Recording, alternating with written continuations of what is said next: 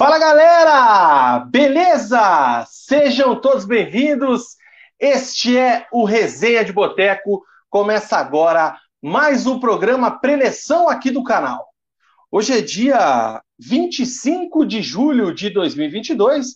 Neste momento, 21 horas e 2 minutos, começa agora mais um programa preleção esse é o programa de número 113. Programa de número 113, preleção aqui no canal Resenha de Boteco. Programa de toda segunda-feira às 21 horas. Também já informo vocês que nesta semana temos novamente o preleção na, na quinta-feira às 21 horas também. E é isso aí. Vamos começar mais um programa para falar muito de futebol, para falar das decisões que o futebol paranaense está envolvido nesta semana. Coritiba está jogando neste momento no Couto Pereira, vai vencendo o Cuiabá por 1 a 0. Então a gente tem um programa recheado de informações, de análise e de muita resenha aqui no canal. Então já peço, por gentileza, que você deixe o seu like aqui no nosso vídeo, deixe o seu comentário aqui ao lado no nosso chat, deixe a sua análise, enfim. Inscreva-se também no canal, veja, veja aí no, no link da bio para você se tornar membro, compartilhe com alguém esse vídeo, enfim, ajude o Resenha a crescer e o likezinho ajuda demais. Comigo sempre ele, Murilo Stringari, o Mugi. E aí, cara, tudo bem com fala, você? Fala, Vina. Fala, galera. Cara, eu tô meia boca, na verdade. Meia boca? Baixa. Baixei hospital final de semana, costas travada. Hospital, cara? É, rapaz. Semana passada eu já tava com muita dor na lombar. Aí fui jogar bola no, no sábado. Nossa, aí travou de vez, também, né? Você também não me ajuda, né? Aí travou de vez, aí amanhã eu tenho tenho consulta com um especialista aí, torcer para que não seja não seja nada grave, mas vamos que vamos, né, Vina? Fechamento de turno no, na primeira divisão, aí o Curitiba fechando o turno, o Atlético já fechou, né? Acabou derrotado pelo Botafogo. Primeiro confronto aí do mata-mata, Paraná e Cascavel, é, com polêmicas da arbitragem, né? A diretoria, é, né? Do, diretoria do Cascavel reclamando muito. Mas vamos falar muito sobre essa rodada. E eu não sei você, Vina, mas hum. eu já estou aqui com a minha Sou feia, mas estou na moda. O quê? Whey Beer. Eu vou, eu vou abrir a minha aqui neste momento, ó. Ó, acabei de abrir a minha. Nossa, olha só, é o néctar. A minha é, é a. Qual que é a minha? Deixa eu já ver. Peraí, deixa eu me servir primeiro. Eu já vejo no meu rótulo aqui, cara. Olha só que coisa linda, ó. A de hoje aqui, Vina, ela tem um toque de manga em homenagem a Aleph Manga. que a minha, cara. Placar, abriu o placar para a equipe do Coritiba. A minha aqui, Vina, ela tem água, malte de cevada, malte de trigo, aveia, polpa de manga, lúpulo e levedura. Cara, uma delícia. Uma cerveja bem suave, bem gostosa, dá para sentir o gostinho de manga. Muito boa essa cervejinha aqui. A minha Whey Beer de hoje é uma underground, cara. 6.8. A minha aqui, ela tem 7.8. É mais forte que a tua, hein? Cara, hoje nós vamos ficar louco, hein? Hoje o bicho pega. Então é isso aí, cara. Você que quer uma cerveja, um chopp diferenciado, aquela beira de qualidade, com essa coloração encorpada, com esse sabor, ó. Hum. Olha a Isso cor aqui é bom, minha, hein, cara? cara Isso aqui é bom, hein? Ó, essa aqui é qualidade. Way Beer, 999920063, 999920063. A Way fica ali em Pinhais, na rua Pérola 331. Siga nas redes sociais, arroba Way Beer no Instagram e prestigie o comércio, prestigie as marcas locais, prestigie também quem fortalece o Resenha de Boteco, a Way Beer, uma cerveja deliciosa, um chopp espetacular. E fica a dica aí, tem a loja aí através do telefone, tem o bar da fábrica lá para você também tomar um chopp no fim de semana. Esse fim de semana teve evento é, lá da Way Beer, com todas as torneiras disponíveis para você degustar e tomar o seu chopp de qualidade. Way Beer apoiando aí o nosso canal, lembrando que você faz as compras também, eles entregam aí na sua residência, no seu evento, enfim, cara, o Ebir é a solução perfeita para você tomar um chopp de qualidade. Vina, se dirigir, eu... não beba, se beber, não dirija, e esse produto é destinado a maiores de 18 anos. Pina, eu me arrisco a dizer que essa aqui é a minha preferida, viu, cara? Muito gostosa essa, cara. Gostinho de manga aqui, que ela deixa a cerveja mais docinha, cara. Cara, eu vou te dizer que eu até agora não sei qual que é a minha favorita. Essa aqui é boa, essa aqui é fortinha, essa aqui é gostosa, essa aqui é daquela porrada. Mas eu gostei muito daquela sour maracujá que eu experimentei também. A de limão é boa também. A... Qual que era de limão, cara? Aquela que tomou, eu tomei quinta-feira, né? É, eu vou guardar os, guardar os rótulos aqui para a gente ter fácil aqui as nossas, as nossas beras. E é isso aí, cara. Vamos começar o programa de hoje já tomando aqui a nossa Way Beer para a gente molhar a palavra e falar sobre tudo que está acontecendo no nosso, com os nossos times. O negócio é o seguinte, né, Mug? O Atlético perdeu esse fim de semana, né? É, antes disso, eu quero dizer para a galera que fizemos o preleção quinta-feira e foi um sucesso. O programa, na noite que a gente fez a live, já ultrapassou mil visualizações. Então, foi muito legal. O, o, público, a galera gostou do programa, a galera compareceu, a galera interagiu. Então, eu quero já novamente, a gente fez isso no dia, agradecer a todos pelos likes, pela audiência, pelos comentários, pelos feedbacks que a gente recebeu, o apoio da galera que há muito tempo pedia esse programa na quinta-feira e que foi muito sucesso. E lembrando mais uma vez que nessa quinta agora, vai ser dia 28, às 21 horas, a gente vai estar ao vivo novamente aqui no canal com mais um preleção, repercutindo o jogo do Atlético com o Flamengo pela Copa do Brasil, que vai ser na quarta-feira, e fazendo o pré-jogo da rodada do fim de semana, decisão importantíssima para o Paraná Clube, e os jogos do Campeonato Brasileiro da dupla Atletiba, abrindo o segundo turno do Campeonato Brasileiro. Mas foi show de bola quinta-feira, né, Muk? Foi, foi maravilhoso, deu um bom engajamento, o pessoal aí comprou a nossa ideia, né? É, então a gente, como você falou, a gente agradece muito cada um de vocês. Hoje a gente ainda está devagarinho, lógico, em virtude da então... derrota do Atlético, do, do, do Coritiba jogando nesse momento. Mas vamos que vamos. Quinta-feira a gente está aqui de volta e a gente agradece muito cada um de vocês aí, vocês que deixam um like, que se inscrevem no nosso canal. Isso aí só nos motiva a continuar vindo aqui trazendo informações sobre, sobre o nosso futebol. E na quinta-feira a gente vai se aprofundar um pouco mais é, em cima dessa partida do Coritiba contra, contra o Cuiabá, até porque a gente vai vai estar tá fazendo o programa, apesar da gente estar tá acompanhando o jogo, fica difícil da gente fazer uma análise aprofundada da, da partida. Mas na quinta-feira a gente a gente destrincha também esse jogo do Curitiba, falamos também da, da, da partida contra o Atlético e Flamengo aí pela, pela Copa do Brasil, preparação dos times paranaenses. Então, tamo junto e vamos que vamos. É, você ainda consegue ficar com um olho no peixe e outro no gato aí, né, cara? No, no jogo do coxa agora, né? Eu não, uhum. eu é lá, ó, lá na, na TV, lá na sala, lá dá pra ver a, a, a, luz lá da TV, eu só consigo escutar. Se sair um gol, eu acho que o meu gol é mais adiantado, aí eu dou um berro. Mas, mas... com certeza é mais adiantado.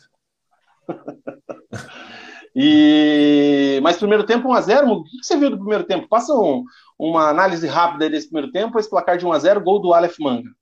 Vi, não, primeiro tempo com o Cuiabá com, com mais volume de jogo do que o Curitiba é, mas sem levar tanto perigo para a meta alviverde ali, o Cuiabá erguendo muitas bolas na área, é, o Curitiba sem conseguir sair de trás, e teve uma oportunidade ali que conseguiu ser letal, né, a bola, cruzamento na área ali, a bola acabou sobrando pro, pro, pro Igor Paixão, a bola bate no Igor Paixão, o zagueiro do Cuiabá tenta tirar, e o Aleph Manga, criticado pela torcida do Curitiba, e com razão, acaba fazendo um golaço, o Curitiba consegue ir para o intervalo com esse 1 a 0 favorável aí, que é um resultado muito importante.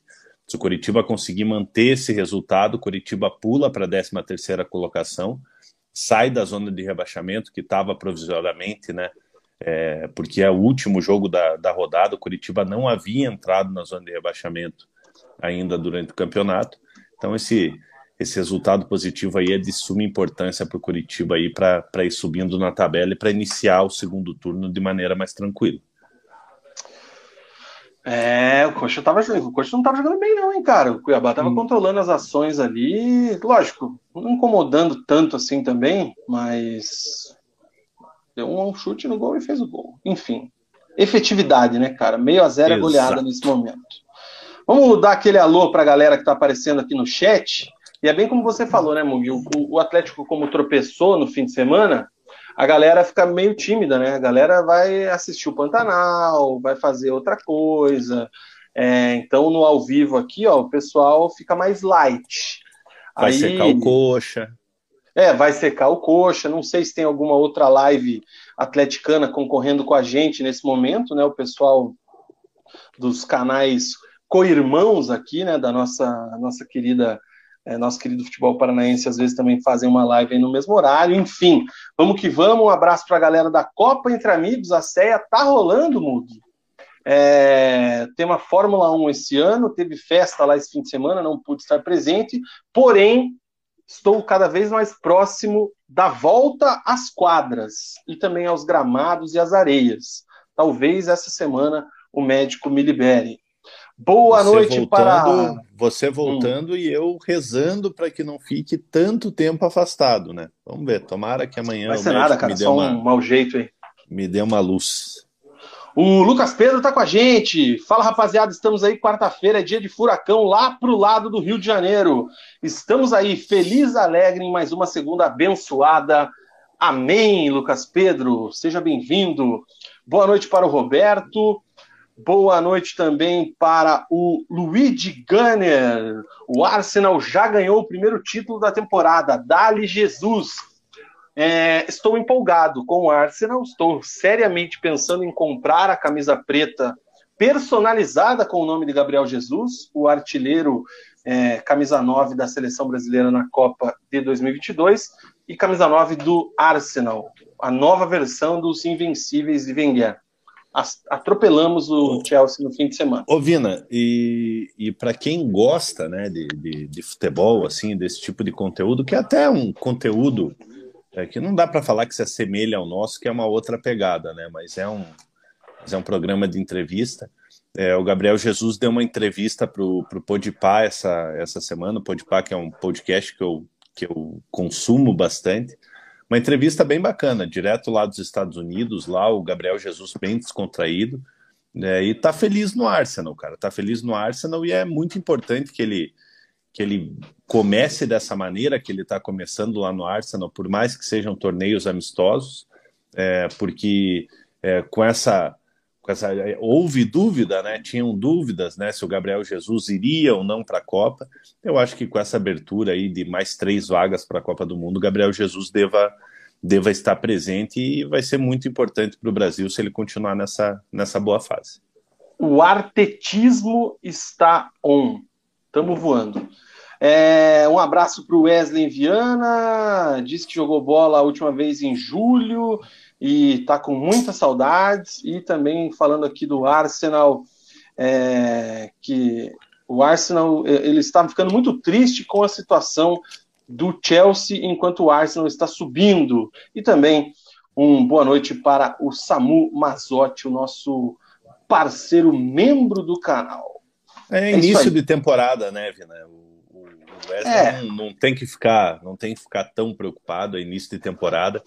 Até vejam essa entrevista do, do, do Gabriel Jesus no Podpah, ele falando do, do calor que, que, que eles estão enfrentando, estavam enfrentando nos, nos Estados Unidos, diz que é uma coisa assim descomunal mesmo, difícil de, de, de jogar bola, ainda mais no início de uma temporada. Então, é lógico que é bom você iniciar a temporada ali, fazer uma pré-temporada boa, é, mas o Chelsea tem muito a evoluir aí na, na sequência. Aí ele vai para a Inglaterra para fugir do calor dos Estados Unidos e vai pegar a maior temperatura da história do Reino Unido nos últimos anos. Pois tá é. Na merda do mesmo jeito. Se bem que eu gosto, hein, cara, mas lá deve ser embaçado. Não tem nem. Até a parede é mais grossa. Mugi, 19 rodada do Campeonato Brasileiro. Sábado, São Paulo empatou com Goiás em 3 a 3 O Botafogo venceu o Atlético por 2 a 0 O Havaí perdeu aí esse jogo já no domingo para o Flamengo por 2 a 1 na ressacada. Às quatro da tarde, já também no domingo, o Fluminense bateu o Red Bull Bragantino por 2 a 1 O Palmeiras bateu o Internacional também por 2 a 1 Juventude e Ceará ficaram com 1 a 0 para o Juventude. O Atlético Mineiro foi derrotado em casa para o Corinthians por 2 a 1. O Atlético Mineiro mandou embora o Turco e o Cuca tá para chegar. Atlético Goianiense 0, América Mineiro 1, Fortaleza 0, Santos 0. Os jogos aí que já estão encerrados no fim de semana. E hoje, nesse momento, aqui na segunda-feira, o Coritiba vai vencendo o Cuiabá por 1 a 0. Quantos minutos aí, Mug, você consegue enxergar? 13 minutos e meio. 13 minutos e meio do segundo tempo, o Verdão vai batendo o Dourado por 1 a 0 gol de Aleph Manga. Classificação de momento do Campeonato Brasileiro, tem o Palmeiras na liderança com 39 pontos, já abriu 4 do segundo colocado, que é o Corinthians. Fluminense é o terceiro, 34, o Atlético Mineiro é o quarto com 32, e o Furacão, o Atlético Paranaense, tem 31, é o quinto colocado. O Flamengo tem 30, vem na sexta posição. Inter, Bragantino, Santos, São Paulo, Botafogo, Ceará até chegar o Coritiba, que neste momento, com essa vitória parcial de 1 a 0, é o 13º colocado com 22 pontos. Então, é muito importante que o Coxa segure essa vantagem ou então amplie esse marcador no Couto Pereira para continuar aí se afastando da zona de rebaixamento e liderando o seu campeonato próprio, que é na parte de baixo da tabela, 13 terceiro colocado com 22 pontos, o Goiás também tem 22, América Mineiro Havaí. Já na zona de rebaixamento, ó, o Cuiabá com essa derrota é o 17 colocado. Atlético Goianiense é o 18º, Juventude o vice-lanterna com 16 e o Fortaleza tem 15 pontos, é o lanterna da competição. Tirando o Atlético e Botafogo que falaremos daqui a pouco, você quer destacar algum jogo aí, alguma ocorrência nesse fim de semana, não? Eu acho que é até chover no, no, no molhado esse meu destaque, cara. Mas chover no melado. Eu destaco a equipe do Palmeiras, cara. O Palmeiras é impressionante, cara. O Palmeiras parece que ele ganha quando ele quer. É, o Palmeiras abriu 1 a 0 ali, tomou uma, tomou uma pressãozinha do Inter, o Inter acabou empatando. É, e o Palmeiras, ao natural, acabou fazendo fazendo o segundo gol ali. É, então o Palmeiras parece que joga quando quer, ganha da, da maneira como, como quer, é efetivo. É, então, assim, Vina, eu acho muito difícil que alguém consiga tirar, tirar o título dessa, desse ano da equipe do Palmeiras. É, eu quero destacar o Havaí e o Flamengo, né, cara? Pedro fazendo gol, teve até um, um, uma falação aí de apito amigo carioca, né? Mas o Flamengo venceu o Havaí lá em Florianópolis e segue tentando encostar nos líderes aí. Você viu esse lance, não? O que, que você achou? Vina, é um absurdo aquilo ali, né? O Santos sai, o Bissoli não tá nem olhando pro, pro, pro Santos, o Santos esbarra, no, o Santos acaba perdendo o tempo de bola é, ele tromba no, no, no Bissoli, é, o Havaí acaba fazendo o gol, é, vai para o VAR, o árbitro dá falta do Bissoli em cima do Santos. Então, absurdo, cara, absurdo. Se fosse ao contrário, com certeza ele não daria falta. É brincadeira, né, cara, a arbitragem do Campeonato Brasileiro. Ah, essa rodada fecha o primeiro turno do campeonato. Curitiba volta a campo pelo Brasileirão no sábado, já contra o Goiás. Esse jogo é lá na Serrinha ou no Serrinha? É na ou no Serrinha? Na Serrinha. E joga contra o Atlético joga contra o São Paulo na Arena da Baixada. Esse jogo é no domingo às 4 horas da tarde.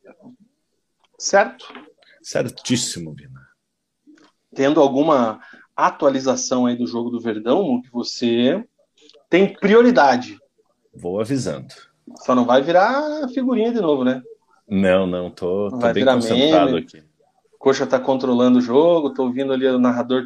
Quem que tá narrando esse jogo? O cara tá bem tranquilão hoje, né? Parece aquele narrador do, do da quarta divisão lá que fala só o nome é, dos caras. É, Fulano. Eu, não tô eu sinceramente, eu sinceramente eu não tô gostando muito, mas não, não, não sei quem. Não sei o nome do, do rapaz. Tocou para fulano.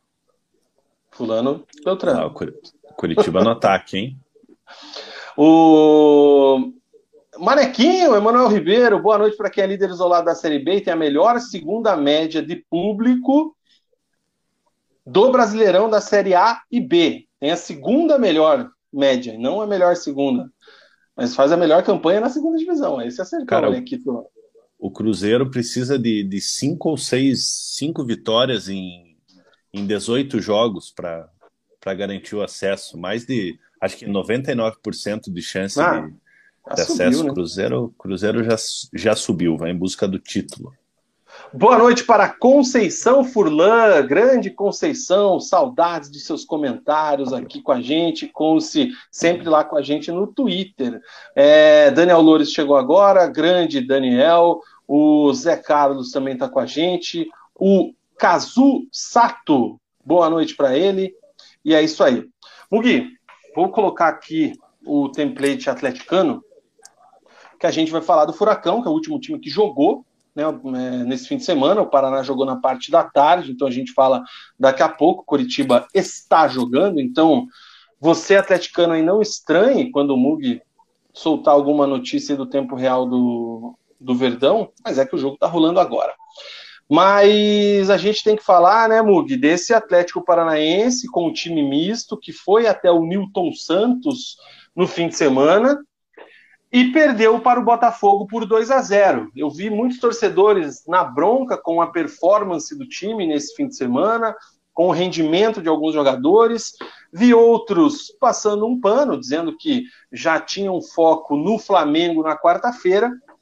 O fato é que o Atlético perdeu para um time que está bem abaixo dele na tabela de classificação e que não está brigando pelo título do Campeonato Brasileiro, como o Atlético está. O Atlético hoje é o quinto colocado com 31 pontos. E aí eu queria ver, Mugi, o que é que só você viu de Botafogo 2, Atlético 0? Olha, Vina, um jogo complicado para a equipe do Atlético, né? O Filipão é, acabou levando, levando um time misto para lá. O Pedro Henrique e o Pablo acabaram não viajando, né? O, o Nico acabou ficando no banco, o Kelvin no banco, Eric no banco. Por outro lado, teve o retorno do, do Thiago Heleno, né? É, e o Fernandinho como, como titular pela primeira vez aí nesse, nesse retorno dele. É, o Atlético até começou melhor a partida, né? O Canóbio bate uma falta, onde o Hugo Moura, no segundo pau ali, cabeceia, o Gatito faz uma boa defesa. E a partir de então o Botafogo começa, começa a gostar do jogo, né? Logo na sequência, aos 10 minutos, o Lucas Fernandes da intermediária arrisca de longe a bola trisca na, na, na, trave ali, assustando o goleiro Bento. Aos 16 minutos, uma linda enfiada de bola pro, pro, do, do Lucas Fernandes para o Erisson. O Erisson corta o Matheus Felipe, bate e o Bento faz uma excelente defesa ali com, com uma mão só, é, já assustando a equipe do Atlético. E aos 18 minutos, o melhor jogador em campo, ao meu ver, ali, o Jefinho, que foi o, a dor de cabeça para o Orejuela no, no, primeiro tempo e a dor de cabeça para o Kelvin no, no, no, segundo tempo. O Jefinho nas costas do Orejuela, cruza, o Abner, o Abner acaba, acaba cortando, é, a bola sobra e o Erisson bate aonde, no único lugar que, que a bola passaria ali, acaba fazendo, fazendo um belo gol para para a equipe do Botafogo. A partir de então, o Botafogo controlando as ações do jogo, é, o Fernandinho dando muita qualidade no setor de meio de campo do Atlético, né, com viradas de, de bola, ajudando muito na marcação, é, muito bem no, no, no, passe, já mostrando suas credenciais aí, que vai ser um jogador muito importante para a equipe do Atlético. Aos 46 minutos, mais uma chance do Botafogo, né? O Canóbio acaba perdendo, perdendo uma bola ali no setor de ataque é, a bola é tocada para o Jefinho, mais uma vez eu, eu afirmo, o melhor jogador em campo, o Jefinho acaba, acaba batendo para longe do gol. O Filipão, no intervalo, ele saca o Orejuela, vendo a dificuldade que o Orejuela... O Orejuela ele já tem uma, uma dificuldade ao natural, né? É, mas vendo a dificuldade que o Orejuela estava tendo para marcar o, o Jefinho, ele coloca o Kelvin já no, já no, no, no intervalo, né? É, e coloca o Matheus Bueno no lugar do Canóbio no, no intervalo ali para tentar organizar a equipe do Atlético que estava muito apática nesse, nesse primeiro tempo. É, aos três minutos o Botafogo já chega ali num, num, chute de longe, o Bento faz o encaixe. Aos nove minutos, o segundo gol do Botafogo. Né? O Hugo Moura tenta atravessar uma bola ali, tocar uma bola para o Vitor Bueno. O Jefinho rouba a bola, passa pelo próprio Hugo Moura, que até tenta fazer a falta, corta o Matheus Felipe e faz um belo gol do, do, do Botafogo no, no Engenhão. Fazendo 2 a 0 ali, dando mais tranquilidade para a equipe do Botafogo. O Botafogo continua indo para cima do Atlético, tem mais uma oportunidade aos dois, 12 minutos ali, num cruzamento na área. O jogador do Botafogo fura, a bola sobra para o Erisson, ele acaba, acaba mandando para fora. Aos 13 minutos, um cruzamento do Daniel Borges no, no segundo pau. É uma cabeçada que poderia ter levado muito perigo, não fosse o Bento ali, o Bento consegue encaixar a bola, um cruzamento nas costas do Kelvin também, que que precisa prestar atenção nesse, nesse tipo de lance. E aos 15 minutos, o escanteio para a equipe do Atlético. O Rômulo acaba cabeceando, a bola sobra para o Hugo Moura, mas o Hugo Moura estava impedido, acaba marcando o gol, mas o árbitro corretamente anula o gol do, da equipe do Atlético. Aos 17 minutos, o, o Jefinho gira como se girasse em cima de uma criança para cima do Kelvin, puxa o contra-ataque da equipe do Botafogo, vai até, o, até a área adversária ali, cruza para trás, jogador do, do, Botafogo acaba batendo mascado para fora, levando perigo ao gol do, ao gol do Bento. E a, ah, o Filipão faz suas alterações ali, né, aos 16 minutos, uma, uma, uma alterações triplas, né? É, ele tira o Thiago Heleno, que, que voltando de contusão estava é, é, sentindo um pouco o ritmo de, de jogo, que é natural, coloca o Nico ele tira o, o Abner e coloca o Vitinho, né? O Vitinho também retornando aí à equipe do Atlético, uma peça que pode ser muito importante para a equipe do Atlético, e tira o Fernandinho e coloca o Eric, né? É, então, esses dois jogadores aí, o Thiago Heleno e o Fernandinho, jogando mais ou menos 65 minutos. Com a saída do Abner, ele puxa o Pedrinho para a lateral, colocando o Vitinho nas pontas, mas não dá resultado, o Atlético volta a criar alguma oportunidade ali aos 38 minutos, é um escanteio, o Teran sobra, é, o, o, o escanteio, a bola sobra para o Teran, o Teran bate ali, a bola desvia na defesa né, do, do Botafogo, sobra para o Rômulo, Rômulo finaliza ele o Gatito, o Gatito faz uma, faz uma excelente defesa. E aos 48 minutos, a última chance do Atlético, né? Uma linda enfiada do Matheus Felipe ali para o Rômulo mais uma vez o Rômulo finaliza e o Gatito faz mais uma excelente defesa. Vitória do Botafogo, que vinha de três derrotas seguidas, né? É, o Atlético poderia fechar o turno no G4, fazer a sua melhor campanha é, é, de um turno é, no, no, Campeonato Brasileiro com, com 20 times aí de, de pontos corridos. É um resultado ruim para o Atlético, mas compreensível, né? O Atlético jogando com um time misto, é, o Botafogo precisando da vitória, o Botafogo também é, é, jogou bem, né? Não foi só o Atlético que, que jogou mal, o Botafogo, Botafogo criou, criou ações ali que, que possibilitaram é, é, nos gols ali, lógico, o segundo gol ali, uma falha do, do Hugo Moura, mas muito mérito do Jefinho. E o Atlético acaba, acaba encerrando o turno aí com uma derrota, mas dentro do G6, né? O Atlético em quinto aí, fechando, fechando o turno. É, eu acho que o torcedor do Atlético não tem do que, do que reclamar nesse fechamento de turno. Cara, é... como é que você viu, o que, você achou é, da atuação dos titulares que estiveram em campo? Porque eu acho muito complicado, lógico, a gente vai avaliar, vai analisar aqui é, a partida do Thiago Heleno, que acho que foram quatro meses, né, afastado pela, pela lesão, né? Faz não, tempo, não tô com a data exata aqui agora, cara. Até tinha que ter procurado isso aqui, não deu tempo. Mas é, se, ele se machucou no Campeonato Paranaense, né? Na, no jogo contra o Curitiba no, no na Arena. É, não lembro agora se são quatro ou cinco meses afastado. Então volta, já joga como titular. obviamente que ele sentiu, e daqui a pouco eu queria que você falasse dele. Mas eu queria que você me passasse o que, que você achou é, da performance dos titulares que estiveram em campo, porque eu vi muita gente defendendo é, os jogadores nessa situação que não vou dizer que talvez se pouparam ou estavam com preguiça, enfim, mas não jogaram naquela frequência que o torcedor está acostumado, com aquela intensidade que o torcedor está acostumado e que se espera, que vai ser muito diferente na quarta-feira.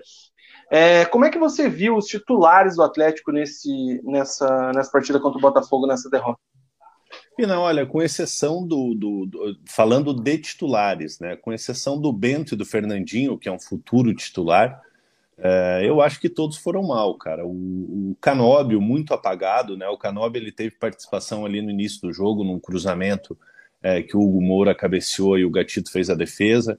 O Terans também, também achei muito apagado na, na partida. O Nico entrou, é, até deu uma, uma segurança maior para a equipe do Atlético, entrou descansado.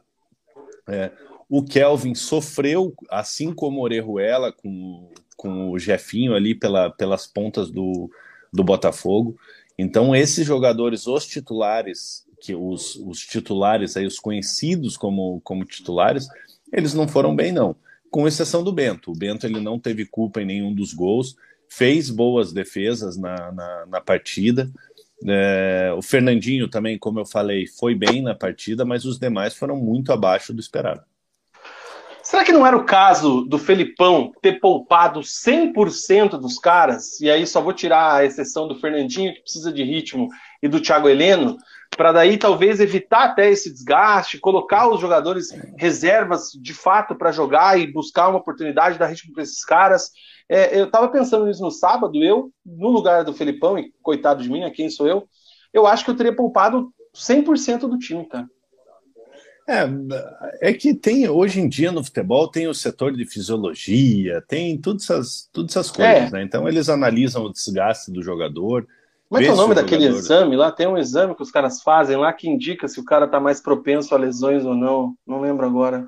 É, eu não, é um exame preventivo, né? Que eles, Isso. Que eles fazem lá. É, então tem o setor de fisiologia ali que, que diz quem está inteiro, quem não está para a partida, né? É, mas se for para entrar com a vontade que, que entraram ali, se poupando, é melhor, é melhor você colocar um jogador que esteja com fome, né? Né, que queira mostrar serviço, talvez seja mais seria mais interessante para a equipe do Atlético nesse, nesse momento. E muita gente esperando o Marlos como titular e tudo mais. Poderia ter realmente poupado 100% dos caras e, e vão pro jogo. O Marlos nem entrou, né, cara? É, o Marlos nem. Mais uma vez, né? Marlos, mais uma vez, espectador da, da partida, acabou nem, nem tendo nem tendo oportunidade. Eu acho que seria importante assim você entrar com, com os 11 ou 10 reservas, né? Deixa o Bento e mais e mais 10 jogadores ali.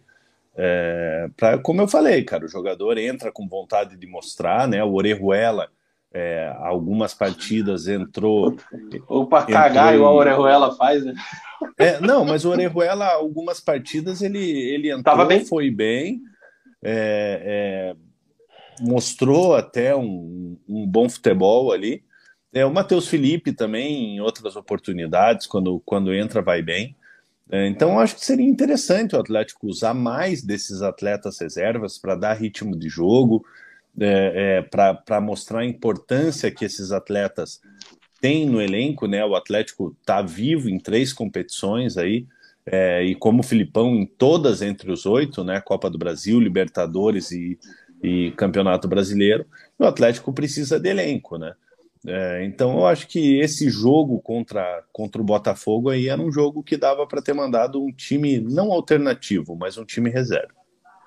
Só para até contextualizar o que a gente está falando, ó, quem não foi utilizado, né, os reservas que entraram ali, como você bem disse, né, o Vitor Bueno no lugar do Canóbio, o Eric no lugar do Fernandinho, o Vitinho do Abner Vinícius, e daí ele trouxe o Pedrinho para lateral, é, o Nico no lugar do Thiago Heleno e o Kelvin no lugar do Orejuela. Essas foram as substituições que ele fez. Aí a gente tem reservas que não foram utilizadas. O Dedé, que é o plano de sócio mais invejado por qualquer torcedor atleticano, Né? Lógico, todo mundo sabia que quando o Dedé foi contratado seria isso aí, né, cara? É um reserva de Final, luxo, que é um cara muito importante no elenco, pelo que eu vejo. É, no caso do Dedé, cara, eu acho que o Dedé tem que dar graças a Deus por ele não se machucar nos treinos, Sim. né, cara? Eu vi uma foto é. dele treinando hoje lá, o Atlético postou, então assim, tá conseguindo, tá tendo sequência.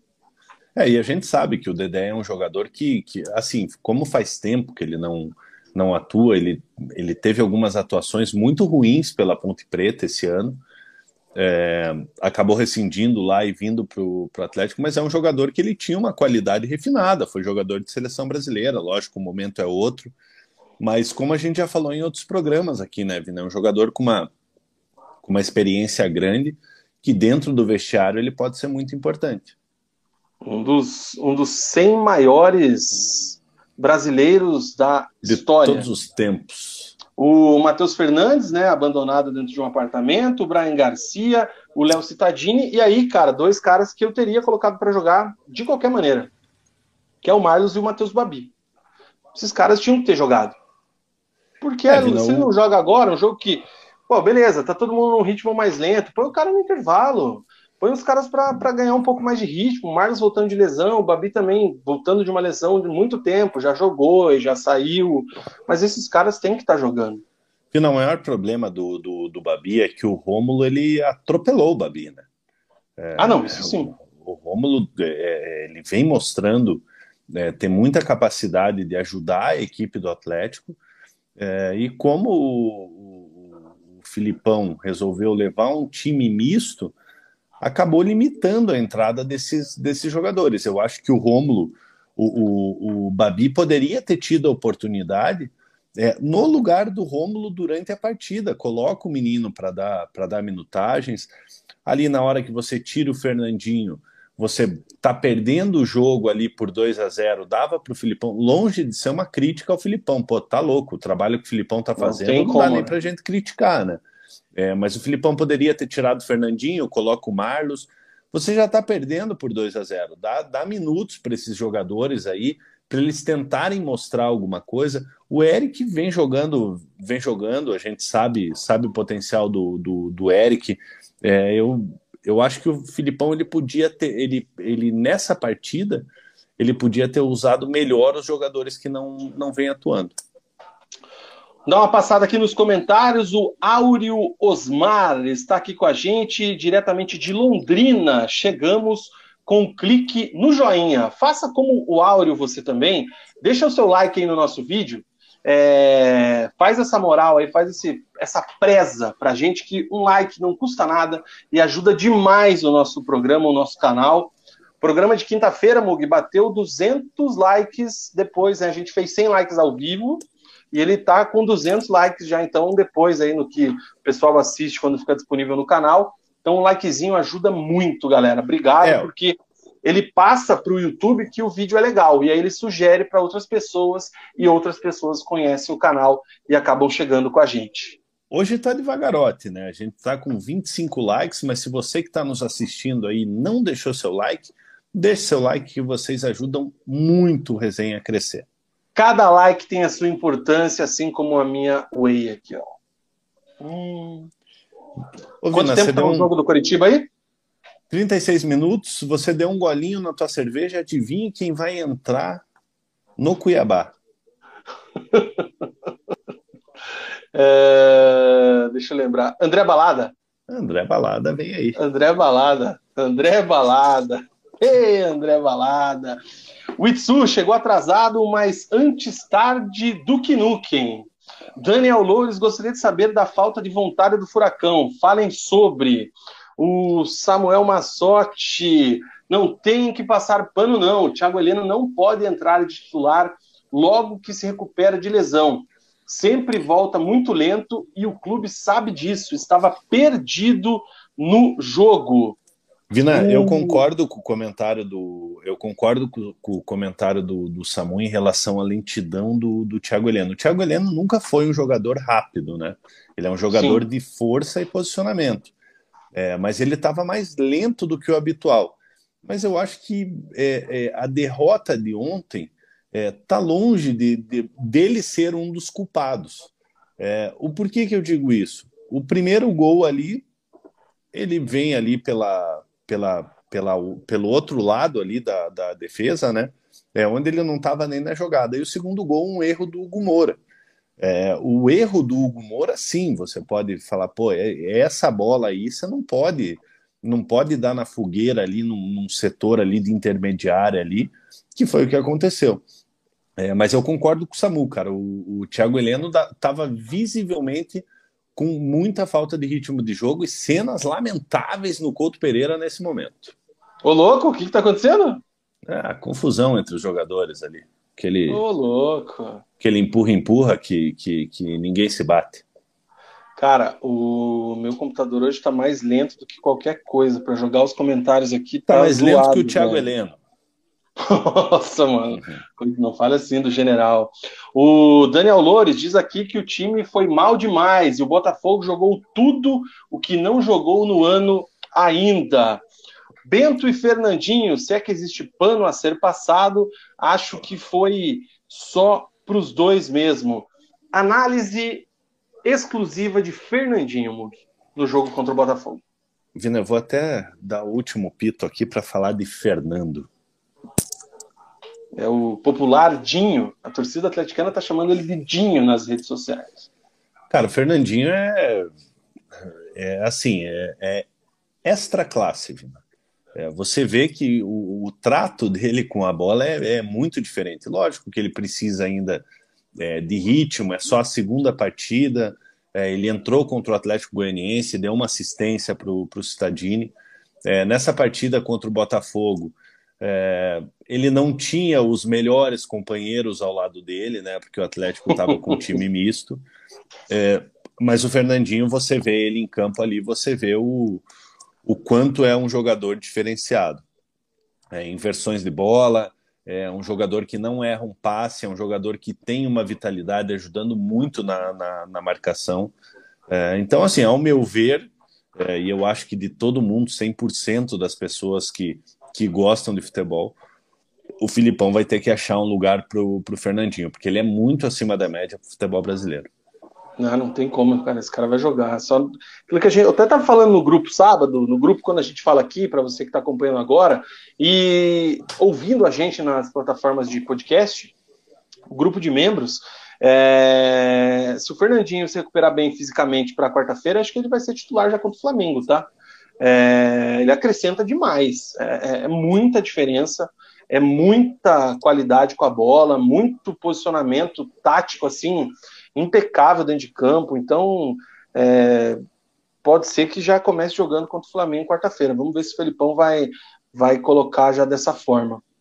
O Fernandinho o... é o tipo do é o tipo do cara que faz parecer parecer ser fácil, né, Vina? Sim. Parece que é parece que é fácil de jogar. Ele tem uma calma para jogar, uma tranquilidade para jogar. É, e você vê um jogador aí com, com 37 anos. Até essa semana, cara, é, se você me permite, aí o Fernando Gomes estava falando é, do, do, do, Fernandinho e do, do Jadson, cara. É, você vê, os dois têm uma, uma trajetória muito parecida, é, vieram de Londrina, do PSTC, os dois não se desgrudavam, inclusive, na época do Atlético, é, foram para o Shakhtar, é, o, o Jadson retornou para o Brasil antes, o Fernandinho fez a carreira dele na, na Europa, é, mas no começo de carreira dos dois, é, eram potenciais que se equivaliam, cara. O Jadson era muito acima da média também, e foi um jogador muito, muito acima da média. Então eles têm praticamente a mesma idade, o Jadson é um ano mais velho que ele, a gente até viu esse, esses tempos aqui no, aqui no, aqui no, no, no resenha. E você vê o que, que é um jogador se cuidar e um jogador que que sabe que um, um, atleta e um jogador de futebol fazer esse, esse comparativo. O Fernandinho é um atleta, o cara se cuidou a carreira inteira, é, sempre jogando jogando em, em, alto nível. O Jadson também, porra, é um baita um, foi um baita de um jogador. Mas você vê a importância de você se cuidar durante a carreira, a longevidade que isso que isso te traz. Você vê o Fernandinho aí com 37 anos, retornando agora, a gente já vê que é um jogador que vai sobrar no futebol brasileiro. O Itsu discordou com você, Mugi. Ele acha que esse jogo e o jogo contra o Goiás podem sim ser motivo de muita reclamação. E o Samu também, ele coloca aqui que discorda, o time não pode entrar jogando da forma como entrou. É, Wesley, Vitor, Vitor Hugo, Pedrinho e Abner foram muito mal nesse jogo. Quem é Hugo? Hugo Moura, tá. Chamou Hugo, só de Hugo. Hugo Moura foi, Hugo, foi. Hugo, Hugo, fiquei pensando, né? Subindo a montanha sem fazer mãe. Ô, Vina, o Abner já, eu, eu já tô. Eu, eu, já tô ficando repetitivo em relação ao, ao Abner, cara. É impressionante como ele se desliga do jogo, cara. Todo jogo é a mesma coisa, cara. Todo jogo você vê assim que durante o jogo ele, ele se desliga, cara. Ele não, não, não sei o que que o que, que, acontece, acontece com ele. Em cima do comentário do, do Samu, Tony Anderson expulso, cartão vermelho direto, mais uma vez. Tem que mandar embora. Cento e poucos mil por mês para segunda, segunda vez ser, ser expulso de, de Eu avisei. Direta.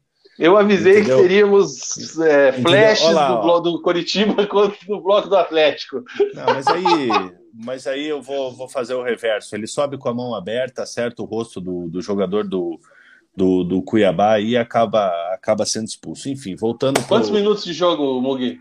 Tá no finalzinho já. Pera que já é segundo amarelo, não foi cartão vermelho direto, Vina. É, tá já no finalzinho, 30 e poucos minutos ali, 30, Ixi, 36, um a menos? eu acho. Com um a menos. Pressão, é, hein? Então, em cima do, em cima do comentário do, do, do Samu, eu concordo com ele que não pode entrar assim em nenhum jogo. É, só que assim, o Atlético está vivo em três competições, cara. É, o Atlético está bem no Campeonato Brasileiro, está bem na Copa do Brasil, está bem no, no, na Libertadores. Então você tem que dosar isso. É, não adianta que é aquela coisa, quem muito quer, nada tem. É, não adianta o Atlético desgastar os jogadores, entrar com o que tem de melhor em todas as competições, correndo o risco de você perder um jogador importante para um jogo de mata-mata que é no, no, no caso da, da, Copa do Brasil.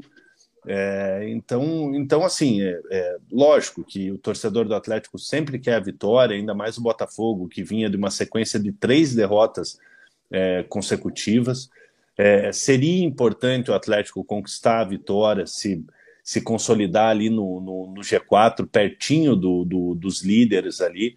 É, mas acontece, cara, acontece, são tropeços que, que acontecem ainda mais nesse momento.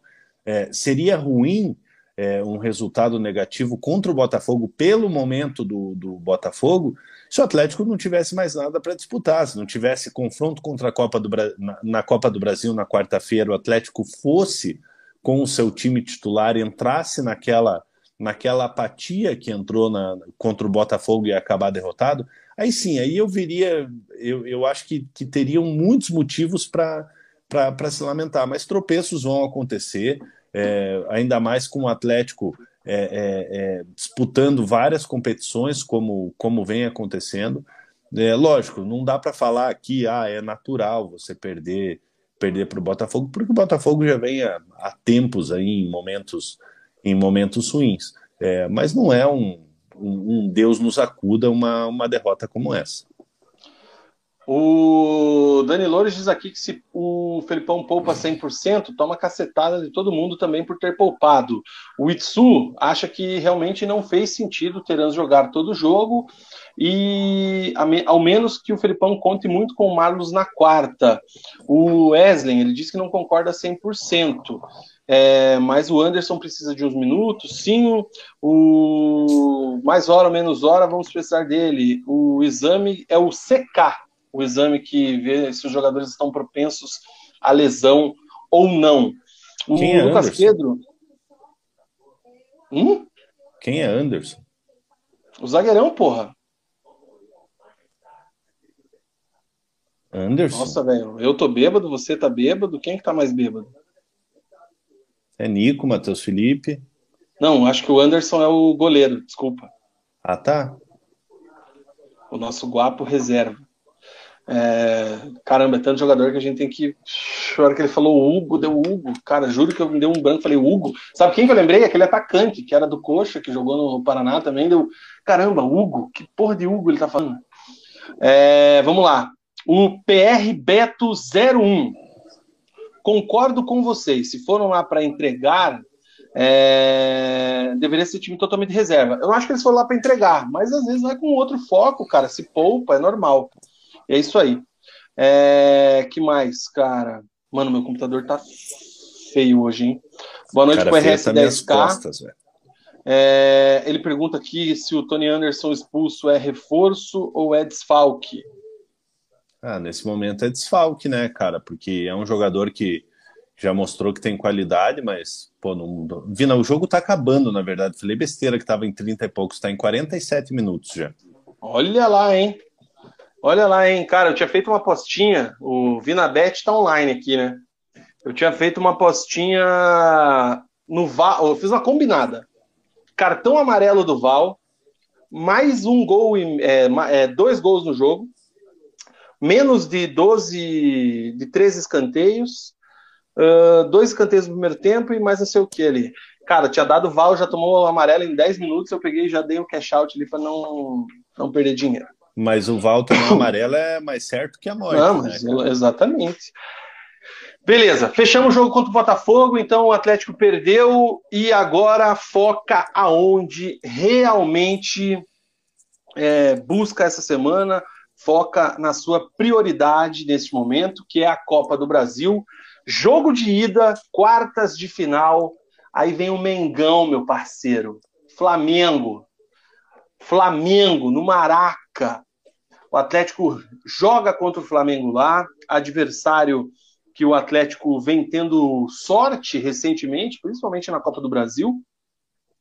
E é o jogo do ano, é o grande teste até aqui porque se tudo der certo, o Atlético terá outros jogos do ano na sequência, mas por enquanto é o grande teste desse time do Felipão e a gente vai ver o que o Atlético é capaz de fazer nessa partida num Flamengo em crescimento, né? um Flamengo que está vencendo, o Dorival achou aí uma liga para esse time e a gente tem a expectativa de um grande jogo, Quais são as informações? Quais são aí? A, qual é a sua análise? O que, que você tem sobre Atlético e Flamengo, Flamengo e Atlético pela Copa do Brasil, quarta-feira, Mug? Um jogo complicado, né, cara? É, torcida do Flamengo já, já esgotou os ingressos é, para a partida, para a torcida do Atlético ainda tem, né? É, mas assim, né? Como você falou, é, o Atlético deu sorte, sorte e competência, né? É o quarto ano consecutivo que os dois times se enfrentam na Copa do Brasil. Em 2019, é, o Atlético passou nos pênaltis, em 2020 acabou sendo eliminado pelo Flamengo, 2021 é aquele 3 a 0 épico no, no Maracanã, né? Atropelou a equipe do Flamengo. É, então se criou uma rivalidade de, de, Copa do Brasil, né? O Atlético que já foi finalista de Copa do Brasil contra o Flamengo, acabou sendo de, derrotado pelo, pelo Flamengo em 2013, é, mas confronto em aberto, né? O Flamengo vem num momento bom, é, o Pedro fazendo gol atrás de gol, é, é o, o, Dorival conseguiu achar uma forma de jogar com Gabigol e Pedro. É, a gente sabe que o, que o Flamengo é um time é um time muito qualificado mas o Atlético também vem de um bom momento, né?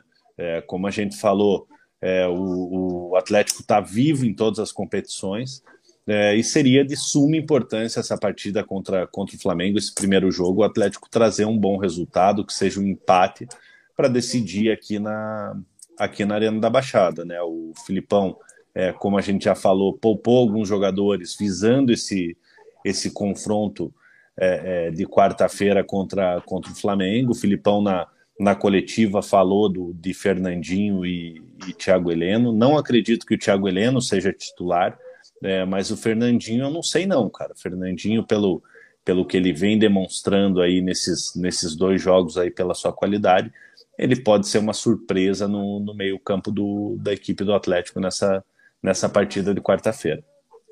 Dando uma olhada aqui, né, cara, o, ele conta com o retorno do Coelho, né, que estava suspenso nesse fim de semana. Ele não tinha relacionado o Pedro Henrique e o Pablo, que está sendo guardado e lapidado para essa partida da Copa do Brasil. O Kelvin, o Nico e o Eric, que foram poupados, estavam no banco contra o Botafogo.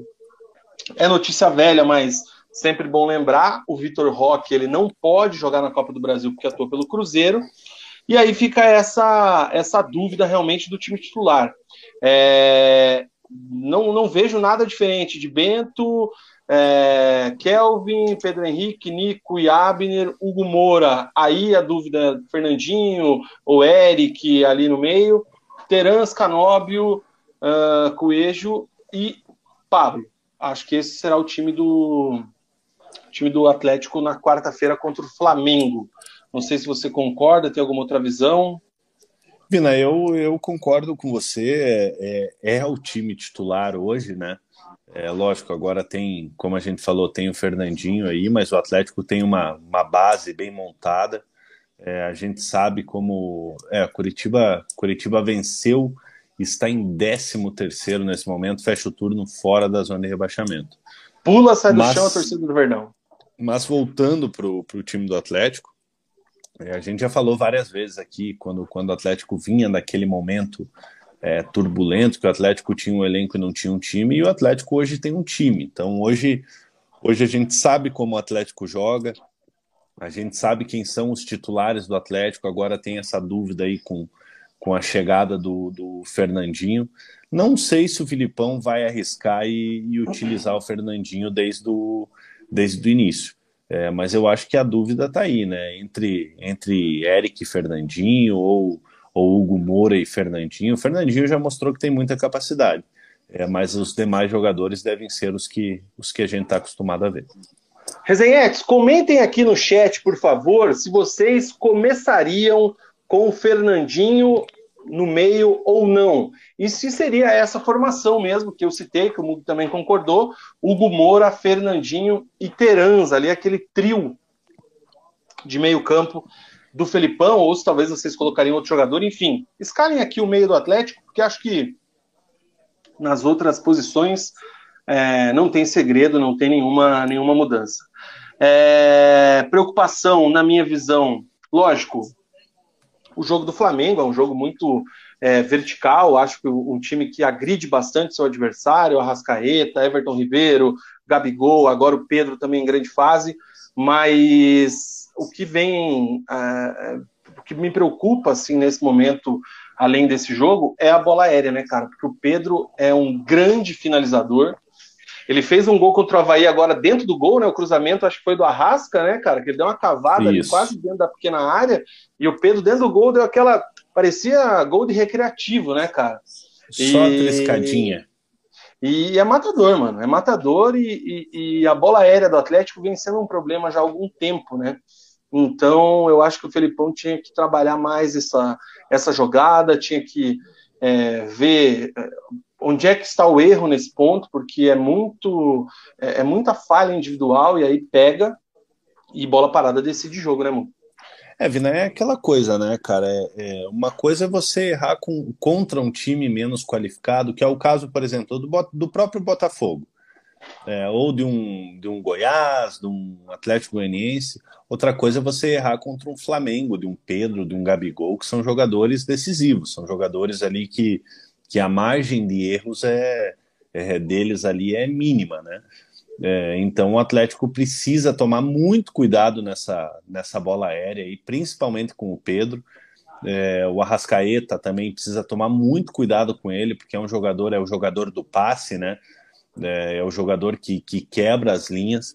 Então o Atlético precisa ficar muito de olho nesses, nesses jogadores, além dos outros jogadores né, do, do Flamengo. O Flamengo agora com Everton Cebolinha, com uma porrada de jogador com Vidal, Vidal. É, que, que, que, estreou agora é, contra, contra o Havaí.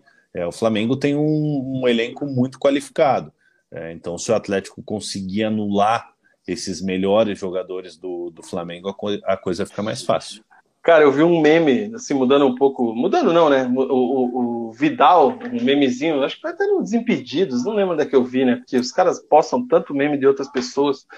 É, era a foto do Vidal, assim, num dia você está jogando a Champions League pela Juventus, pelo Barcelona, enfim.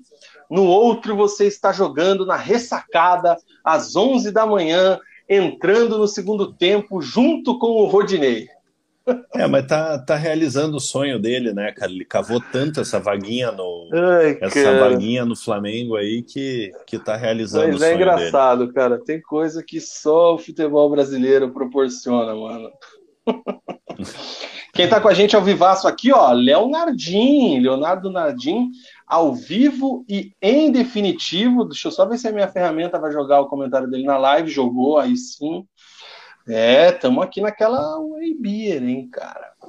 É, que mais? O Itsu. Ele diz aqui que sobre o jogo de quarta, mesmo comentário de semana passada. Vamos no jogo psicológico de novo.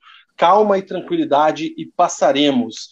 Ele completa aqui que já eliminaram o Flamengo em outras oportunidades, sabemos como jogar contra eles, visto o jogo contra o Palmeiras. Sabemos que dá para ir e passar é só ir 100% focado.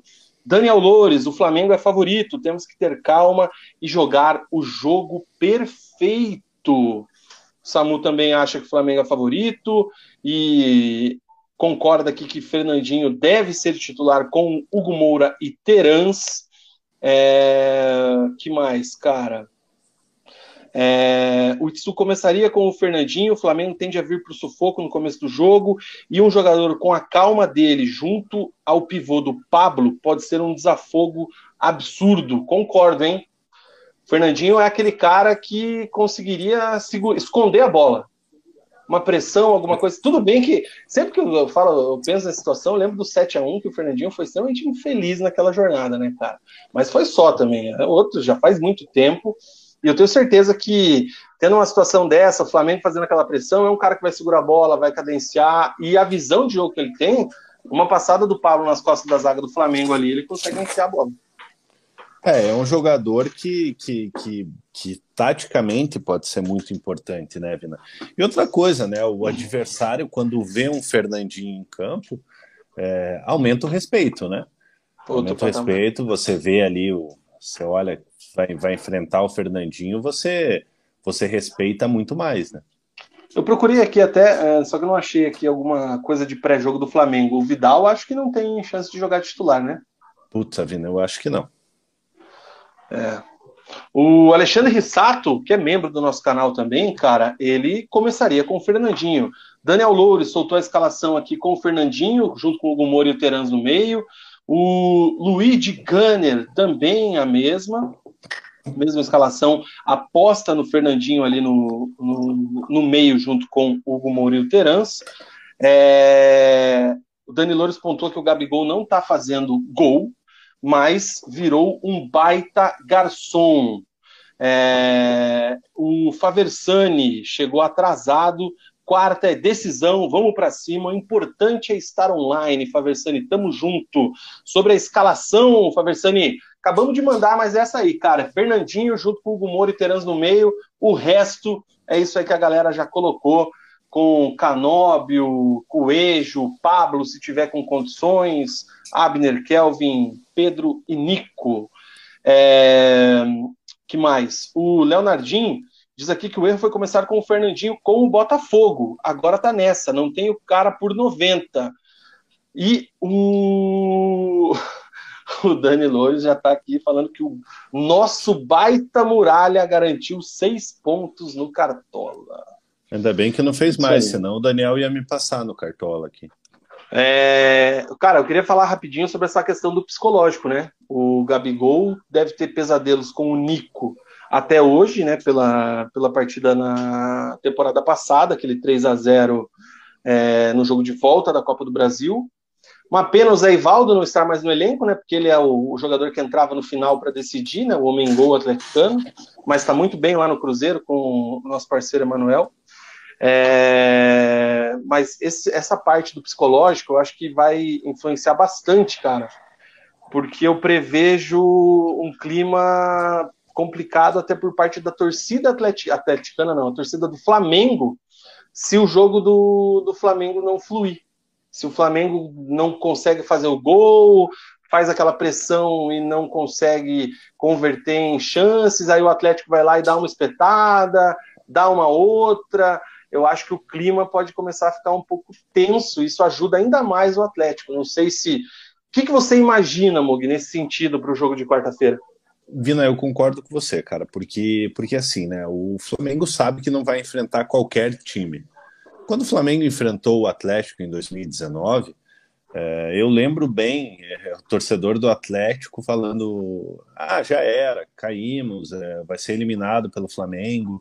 Nem o torcedor do Atlético confiava no que, no que aconteceu. É, e o Atlético acabou eliminando a equipe do Flamengo, aquele melhor Flamengo aí dos, dos últimos tempos. O Atlético acabou eliminando o Flamengo no Maracanã. Teve a eliminação no, no, no ano passado com os 3 a 0 né? Né? Então, o torcedor do Flamengo sabe que não está enfrentando qualquer time. É, então, eu acho que se o, se o Flamengo é, começar a jogar mal nessa partida de quarta-feira, toda essa, essa torcida do Flamengo que vai lotar o Maracanã podem se tornar um, um adversário a mais para a equipe do Flamengo. O Abut chegou agora, finalmente ganhamos! Saudações ao Viverdes. Ele pergunta, Mug, se você perdeu o jogo acompanhei pela TV, o resenha é prioridade. Um olho no peixe, outro no gato, primeiro tempo online, segundo tempo acompanhando. E é isso aí, cara. E o Samu e o Itsu, que estão aqui em grande entrosamento hoje, estão apostando aí no Vitinho como uma arma importante para esse jogo. É... O Itsu também concorda que coloca que colocaria o Marlos nesse jogo, enfim muita expectativa. Quer dar um palpitinho, não? Vina, eu acredito em. Puta, cara. Eu acredito em 1 a 0 pro Flamengo lá, cara. Eu acho que se o Atlético, se o Atlético perder de pouco, é lógico, uma vitória ou um empate é, é, é o ideal para decidir aqui, mas, mas eu vejo que o Atlético perdendo de, de 1 a 0 é totalmente reversível aqui na, aqui na Arena da Baixada. Cara, o RS10 ele trouxe um comentário muito importante que dessa vez o Flamengo tem goleiro melhor que nos anos anteriores. É... Santos, Santos faz diferença. Faversani, para mim a chave do jogo vai ser o Coelho.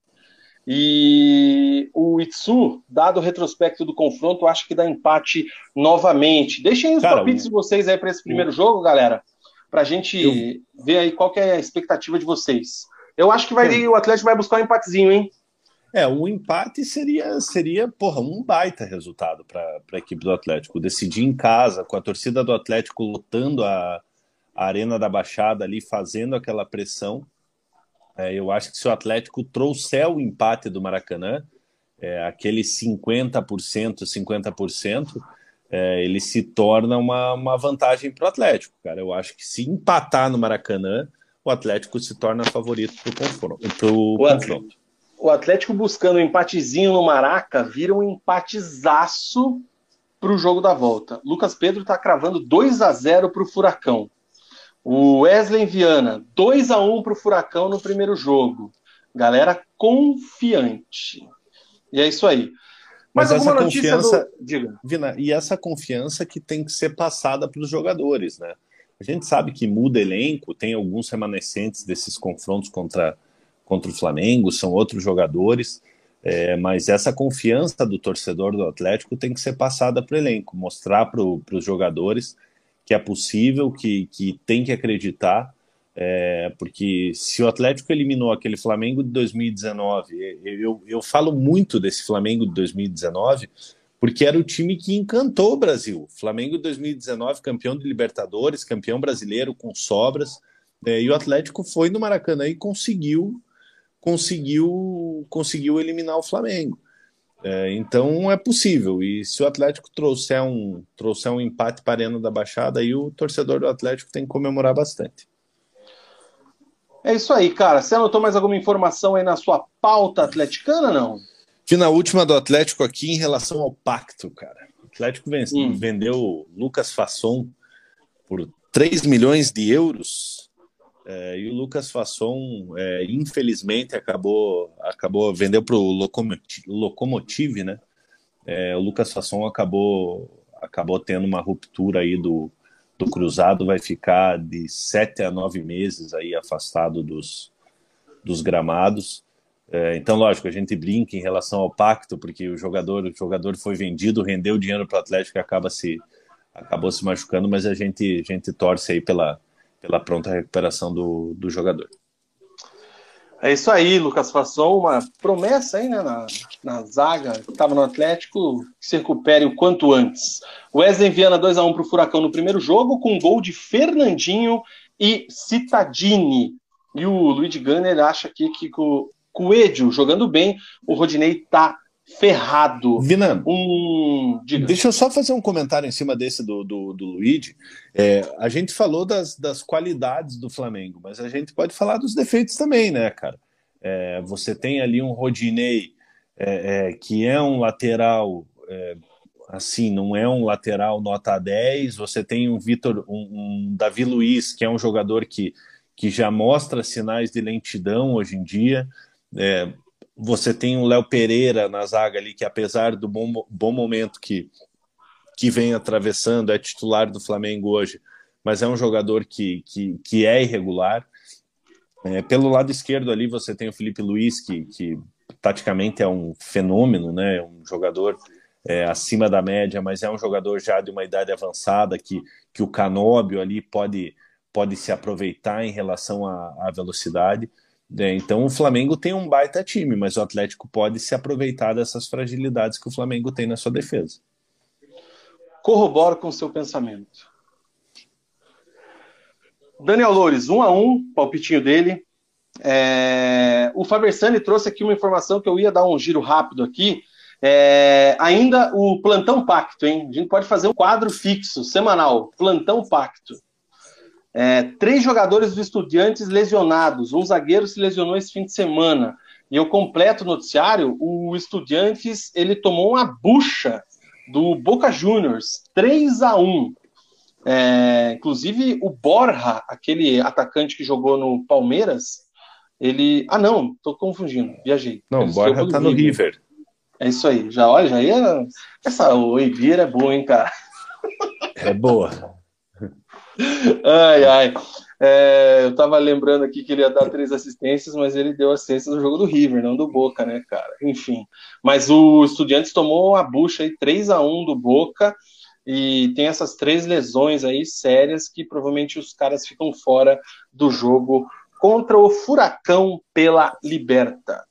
E nenhuma novidade na lateral direita, né, cara? Mário Fernandes, o como é que é o nome do, da volta dos que não Nathan. foram lá? O Natan. Natan Santos. Ainda nenhuma novidade nesse sentido. O foco é a Copa do Brasil. Certo? Isso mesmo, certíssimo. Fechamos o Furaca? Fechamos. Maravilha, Alberto. Vamos para o primeiro intervalo comercial de hoje, com uma hora e 15 minutos de programa. A gente vai rapidinho para o intervalo comercial e na volta tem o bloco do Paraná, polêmico. Paraná ficou no 0 a 0 com o Cascavel. A diretoria cascavelense meteu a boca no trombone e acionou até a CBF contra a arbitragem.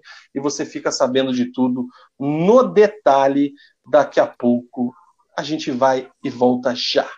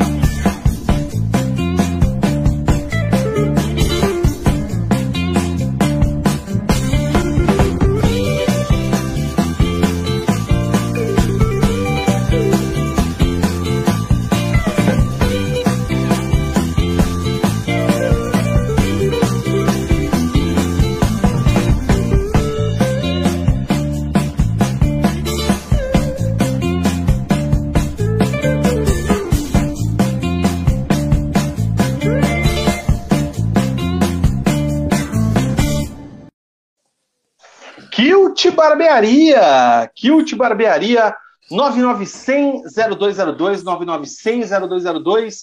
Viva você também a experiência Kilt.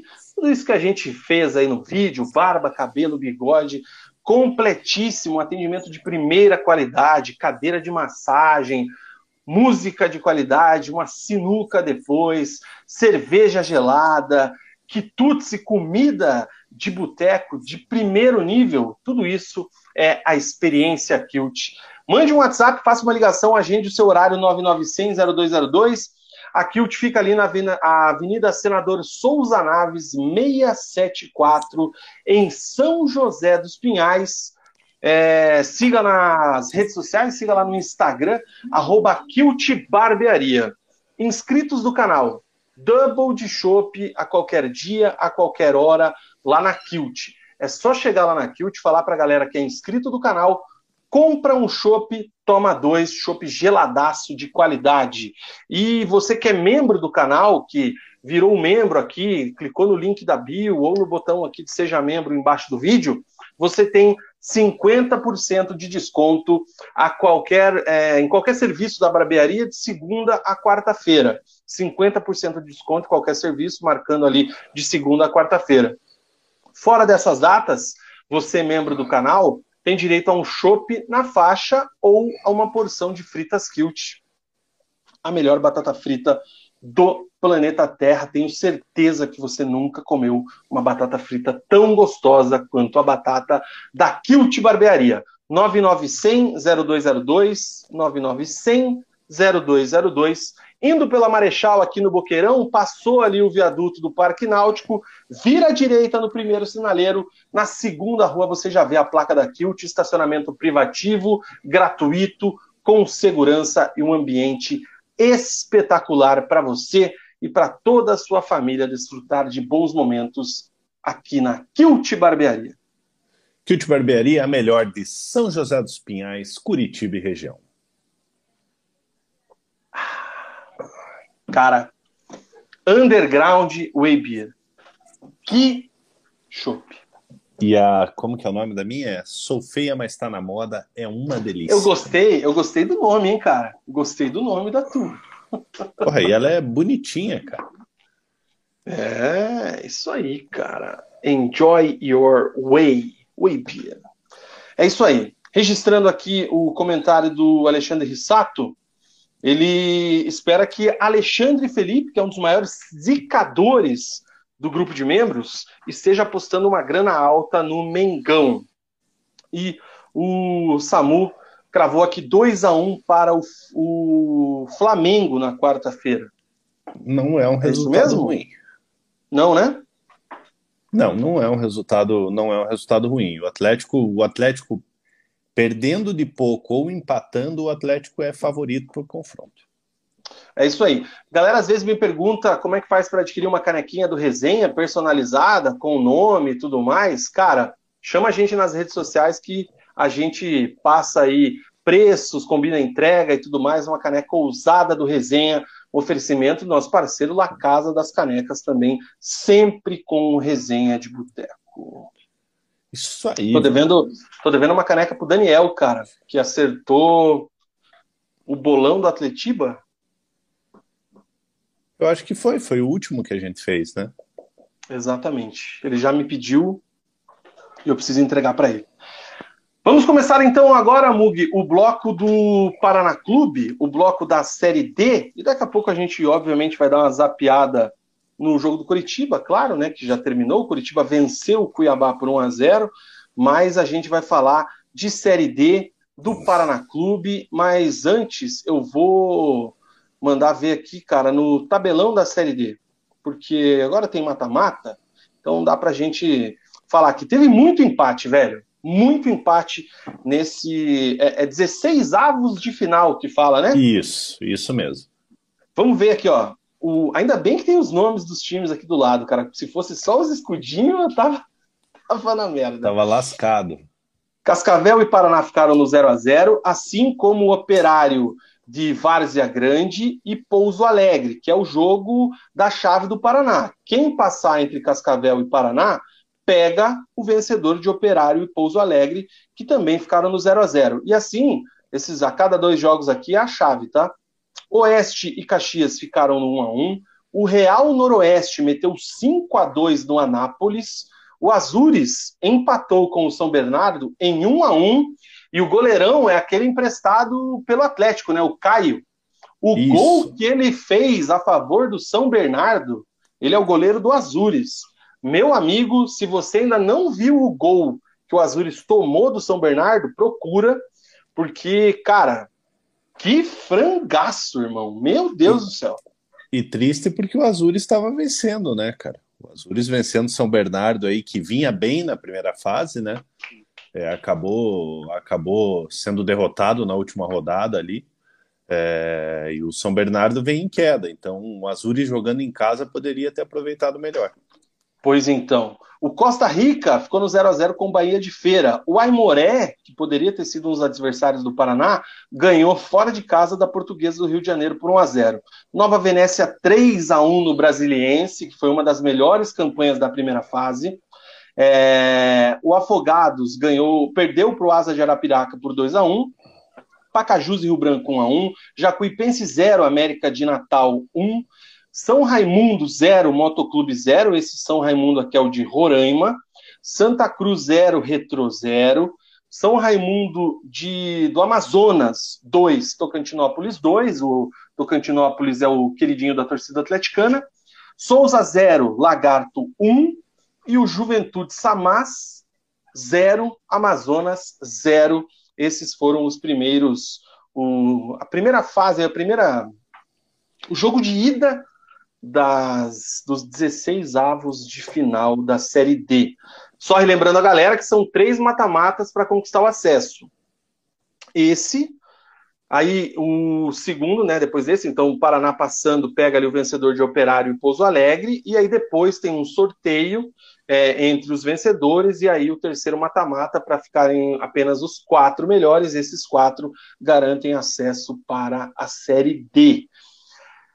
E aí, Mug, é o seguinte: Paraná Clube Pina, foi só, até Cascavel. Diga. Só salvo engano, corrigindo, é, após esse confronto contra, contra Operário ou Pouso Alegre, é, a, os confrontos eles são definidos. Não sei se o Zanona está online aí. Os confrontos são definidos de acordo com a classificação. classificação. Tá é. certo. Você está correto tanto, tanto o mando de campo quanto os confrontos. Os confrontos. É isso aí mesmo, isso. cara. Bem observado. É... que mais? Leandro Dias Pires está com a gente aqui, mandou um oi. Pô, esse aí é... é... esse é fenômeno, cara. Esse é um fenômeno. Leandro Negão, meu, meu parceiro, esse aí é meu irmão. Grande Leandro, um abraço para ele. O Itsu Bloco dele, Felipe Futebol Clube. E uma boa noite para o Deraldo, que é membro do canal. O Mugi, Paraná Clube Oi. foi até Cascavel, enfrentou o Cascavel do Tcheco, jogo no Olímpico Regional, e o placar do jogo foi um 0 a 0 que, na minha visão, não é, representa o que foi o jogo, porque o jogo foi um jogo muito bom de acompanhar. Um jogo muito bom de assistir. Imagino ainda mais para você que não tinha o coração envolvido. Eu, vou ser honesto, eu tava me cagando de medo a semana inteira. Vou ser bem sincero. É, não falei isso aqui na segunda e na quinta tão claramente, mas quem acompanha já há mais tempo talvez tenha percebido que quinta-feira, principalmente, eu estava bem tenso no Bloco do Paraná, porque eu estava muito receoso com esse jogo de ida por todo o trabalho que tem o Cascavel, por todo o trabalho do Tcheco, estrutura, condição financeira, né, o investimento, o elenco é, bom, fez uma campanha interessante na primeira fase, e pela irregularidade e pelo mau momento que o Paraná vinha no final da primeira fase. E, surpreendentemente, o Paraná, para mim, jogou com muita inteligência. O Paraná conseguiu trazer um empatezinho que virou um empatizaço, né? A gente tem essa brincadeira do empatezinho aí desde a primeira rodada. É, e o Paraná vem com 0 a 0 para Curitiba para decidir na Vila Capanema, junto com o Mar Branco, com a massa tricolor. Eu quero saber, Mug, como sempre, o que é que só você viu de Cascavel 0, Paraná 0. Fina, como você falou, para quem não era torcedor ali assistir o jogo, o jogo foi uma delícia, né? né? Lógico que, que falta qualidade técnica para as equipes, é uma quarta divisão, né? É até hipocrisia você cobrar qualidade técnica numa quarta divisão. Mas foi um bom jogo, Vina. Foi um bom jogo, lógico, Cascavel jogando em casa, é, empurrado por sua torcida. A torcida do Paraná também compareceu é, em Cascavel. É, e o Cascavel teve mais oportunidades que o Paraná Clube, né? No primeiro tempo ali, logo no início, o Robinho bate uma falta, o Felipe, um dos grandes destaques do jogo, né? Fez, fez inúmeras defesas. É, o Robinho bate uma falta, o Felipe tira de, tira de soco, né? Aos 13 minutos, o Cascavel vem tabelando com o seu zagueiro lá de trás, lá o zagueirão rouba, rouba uma bola, o Cascavel vem tabelando, ele cruza. É, o jogador do Cascavel cabeceia, o Felipe faz mais uma defesa, firme, encaixa a bola. É, aos 18 minutos, o escanteio para o Cascavel ali, um bate-rebate dentro da área, o Franklin acaba acaba acaba afastando, né? E aos 25 minutos a primeira oportunidade do Paraná, uma boa jogada do Rael. O Rael toca para o Rafael Silva, o Rafael Silva gira em cima do marcador, bate, a bola desvia no marcador, vai fraquinha para o André Luiz fazer, fazer a defesa. Aos 28 minutos, uma, bo uma bela enfiada para o pro, pro, pro Lucas Coelho, é, nas costas do Rael, tem que tomar cuidado, né? O Rafael, o Rael, que é um jogador bem ofensivo, é, falha um pouco na marcação, uma bola enfiada ali na, nas costas dele. O Lucas Coelho bate e o Felipe mais uma vez faz a intervenção e espalma a bola. Aos 34 cruzamento, Robinho cabeceia mais uma vez, o Felipe encaixa. Aos 40, aos 40 minutos, um lance ali no bico da área, o Cascavel pede pênalti, um dos motivos do Cascavel ter mandado essa reclamação para a CBF, né? É, ali a, a, transmissão não, não deixa muito claro se, se foi ou se não foi pênalti. É, mas o, o, árbitro manda seguir, a bola sobra para o jogador do Cascavel que bate, o Felipe faz mais uma defesa. É, então, um primeiro tempo aí com larga vantagem do, da, da equipe do interior do Paraná. É, e o Paraná se defendendo com destaque para o goleiro Felipe, né? O Omar Feitosa que mandou o time com o Oliveira né, na lateral direita, usando o André Krobel como ponta, é, e, e, o Paraná, ora se defendia é, numa linha com três zagueiros, com o Oliveira é, virando um terceiro zagueiro, ora se defendia com cinco jogadores ali, com o Oliveira virando um terceiro zagueiro, com o André Krobel e o Rael se é, é, defendendo, recuando ali. Então o Paraná muito compacto defensivamente, apesar das chances criadas pela, pela equipe do, do Cascavel. No segundo tempo, aos oito minutos, o Cascavel chega da intermediária ali, o Gama é, bate o Felipe Spalma, né, fazendo mais uma defesa. Aos 11 minutos, uma chegada do Paraná Clube, é um cruzamento para o Rafael Silva, ele acaba dividindo com o zagueiro ali, cabeceando para fora. Aos 15 minutos, um cruzamento é, acho que foi o segundo no jogo, segundo ou terceiro que o jogador do Cascavel tenta fazer o gol olímpico. O Felipe acaba, o Felipe acaba, acaba espalmando. Aos 21 minutos, cruzamento na área, mais um escanteio para o Cascavel. Uma cabeçada muito perigosa. O Felipe mais uma vez acaba, acaba espalmando, salvando o Paraná. Aos 23 minutos, o Bochecha, que havia acabado de entrar é, num chute da intermediária ali, a bola passa raspando o gol do, do Cascavel, uma boa oportunidade para para a equipe do Paraná. Aos 32 minutos, uma linda jogada do, do, Wesley Brito, né? Ele passa no meio de dois marcadores da, da equipe do Cascavel, toca para o seu irmão gêmeo, é, ele acaba titubeando para chutar, demora um pouquinho para chutar, chuta a bola, resbala no, resvala no, no pé do goleiro e a zaga do Cascavel consegue, consegue afastar ali numa, numa oportunidade que do, do Paraná abrir o placar.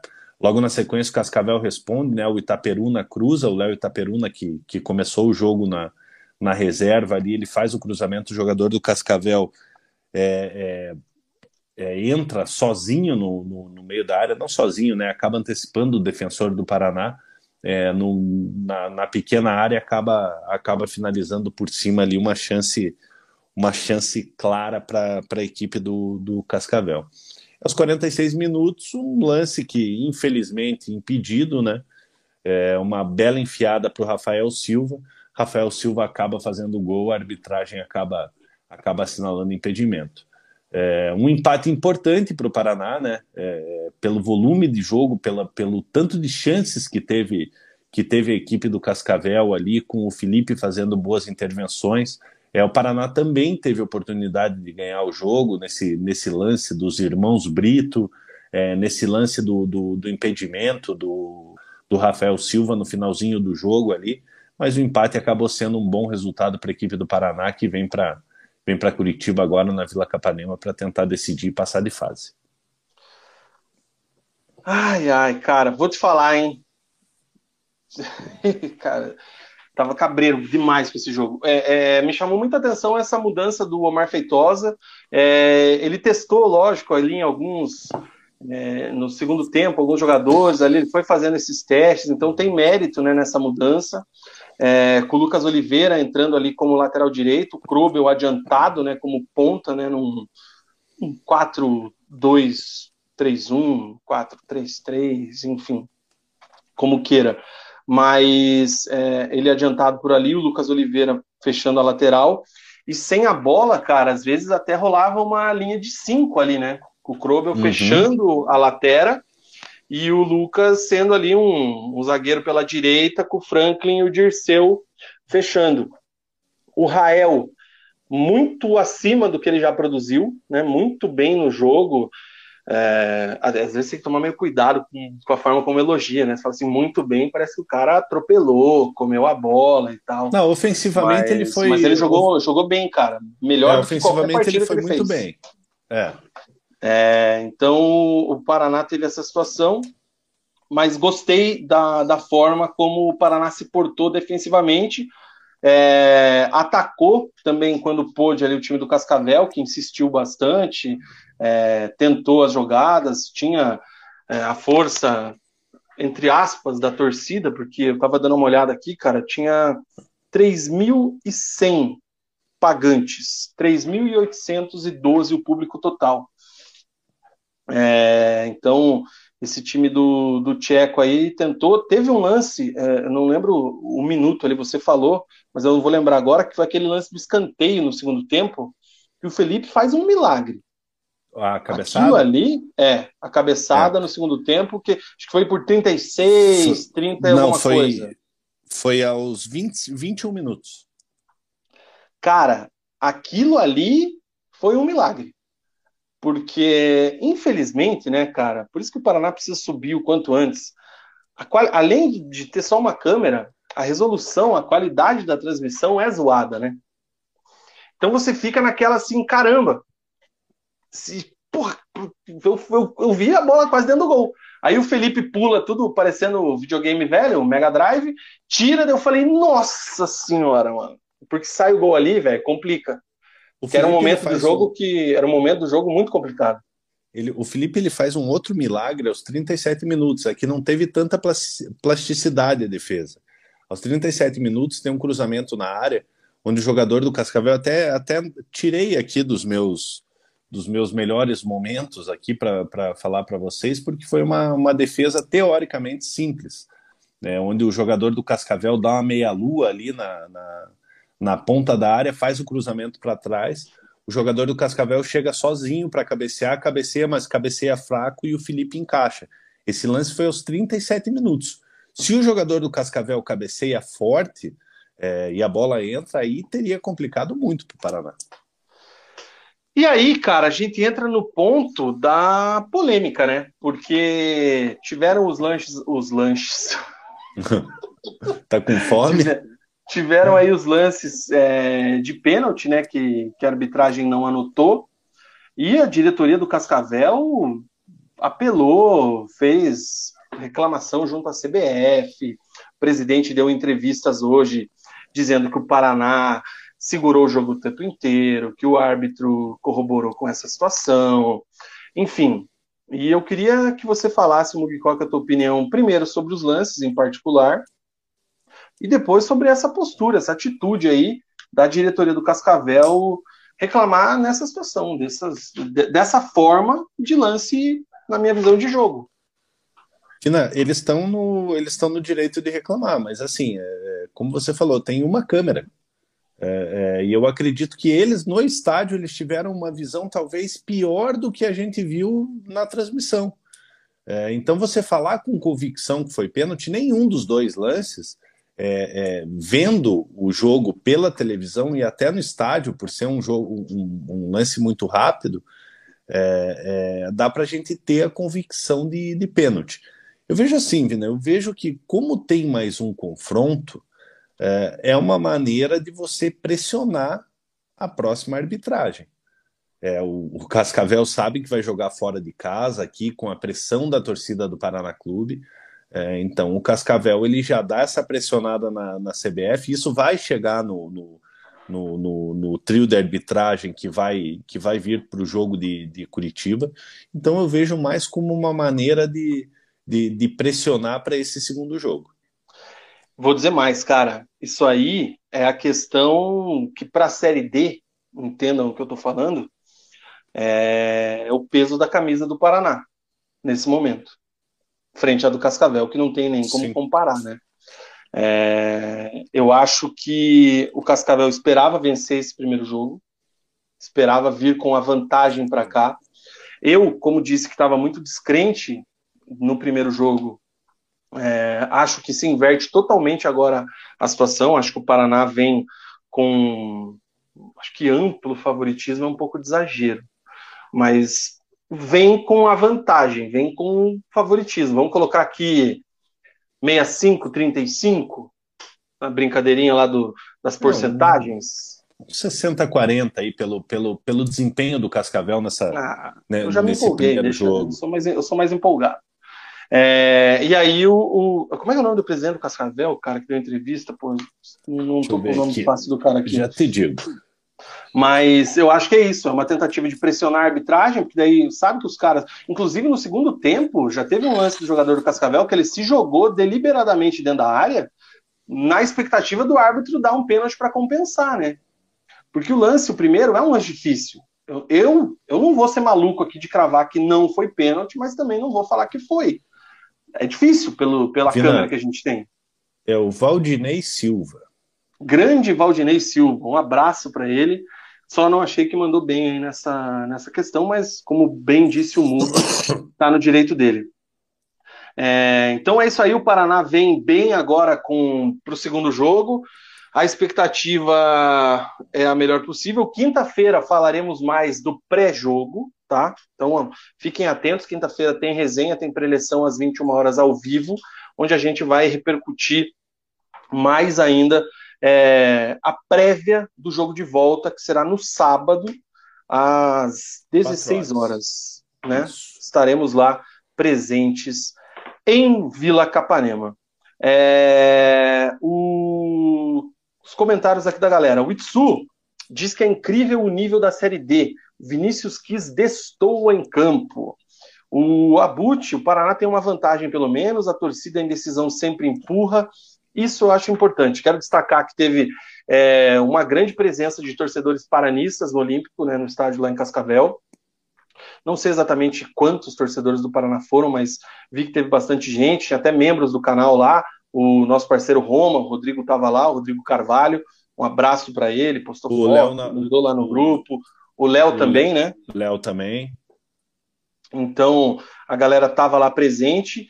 E a diferença da Vila Capanema também é importante, né, cara? Porque não vou ser tão otimista quanto o Omar Feitosa, que pede aí 15 mil, 10 mil, 14 mil. Mas eu acho que acima de 8 mil pessoas na Vila no sábado teremos. É, eu acredito que sim, e a torcida do Paraná vem comprando, né? É o momento, é o pior momento da história do Paraná. É, é não adianta, é, é não, não, teve outro momento tão ruim da gente ver um Paraná Clube numa Série D é, precisando avançar na competição para ter calendário para o ano que vem. o torcedor do Paraná comprou essa ideia. É, então, então, assim, cara, eu acho que vai ter um bom público na, na Vila Capanema. E o Paraná tem, tem que se aproveitar disso, da força da, da, da sua torcida, é, para avançar de fase. Né? Avançando de fase, pega Pouso Alegre ou, ou Operário. É, eu vejo assim que, que, lógico, pelo, pelo nível dos dois times aí é, é, na, na, primeira fase, seria interessante pegar o, pegar o Operário, né? É, o Operário se classificou em quarto no seu grupo, Pouso Alegre, por outro lado, se classificou em primeiro é, no seu grupo. É, mas, cara, se pegar o Operário, você vai jogar num sábado lá, três horas da tarde, três e meia da, da tarde, naquele calor de Cuiabá ali, que Várzea Grande, para quem não conhece, é, é região metropolitana de Cuiabá, é complicado, cara. É, é difícil de jogar na. Não tem, calor, não tem iluminação, cara. né? É, não tem, não tem iluminação no, no, e aí, no estádio ó, do. Até o comentário do. A pergunta aqui do, do Abut, né? Perguntando como é que funciona a Série D. Se tem como o Cascavel e o Paraná subirem.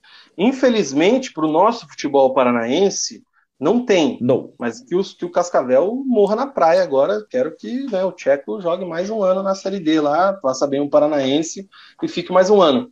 Mas só ilustrando aqui novamente para o Abut, são três mata-matas é, contando com esse. Então, o vencedor de Paraná e Cascavel, como o Mug falou agora, pega o vencedor de Operário e Pouso Alegre, que vão jogar também no sábado, só que às 17 horas. É, aí tem esse mata-mata com o vencedor desses dois jogos aqui.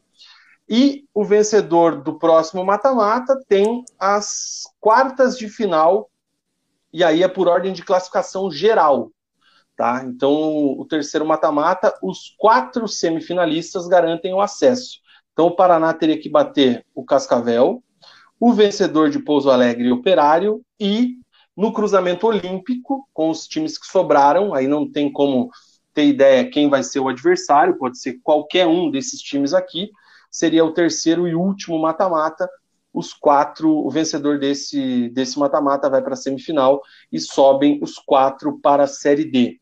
Para quem estava em Marte e não sabe, Paraná precisa de qualquer maneira subir esse ano, porque se o Paraná não sobe, o Paraná, que caiu no Campeonato Paranaense esse ano, joga a Série Prata do Paranaense em 2023, teria que subir em 2023 para jogar a primeira divisão do Campeonato Paranaense em 2024 e em campo em 2024 garantir vaga para a Série D de 2025. Então é cara, não tem um adjetivo para falar do acesso esse ano. É, então o Paraná é, tem que subir. É vida ou morte, né, Vina? Vital.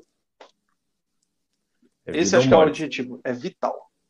É, então, que o torcedor do Paraná compareça né, na, na, na, Vila Capanema, empurre o time aí, é só mais uma, mais uma batalha aí das dos próximos cinco jogos que o Paraná tem aí até, o, até conquistar o acesso, se Deus quiser, né? É, então, a gente espera que, que a Vila Capanema esteja lotada no, no, no sábado aí e o Paraná avance. O Fábio Collin, ele me mandou aqui uma mensagem no WhatsApp, é, passando aqui só uma, um detalhamento do chaveamento, tá, Mugi? É, com o empate do Pouso Alegre, se o Pouso classifica e o Paraná também, o primeiro jogo das oitavas é em Curitiba, por causa da pontuação total, né? Já que na classificação geral são três pontos de diferença. Se o Pouso Alegre se classifica nos pênaltis, ou seja, se empata novamente, ele fica na frente, mesmo com o Paraná se classificando com vitória no próximo sábado. Tá? Então, o Pouso Alegre é isso aí.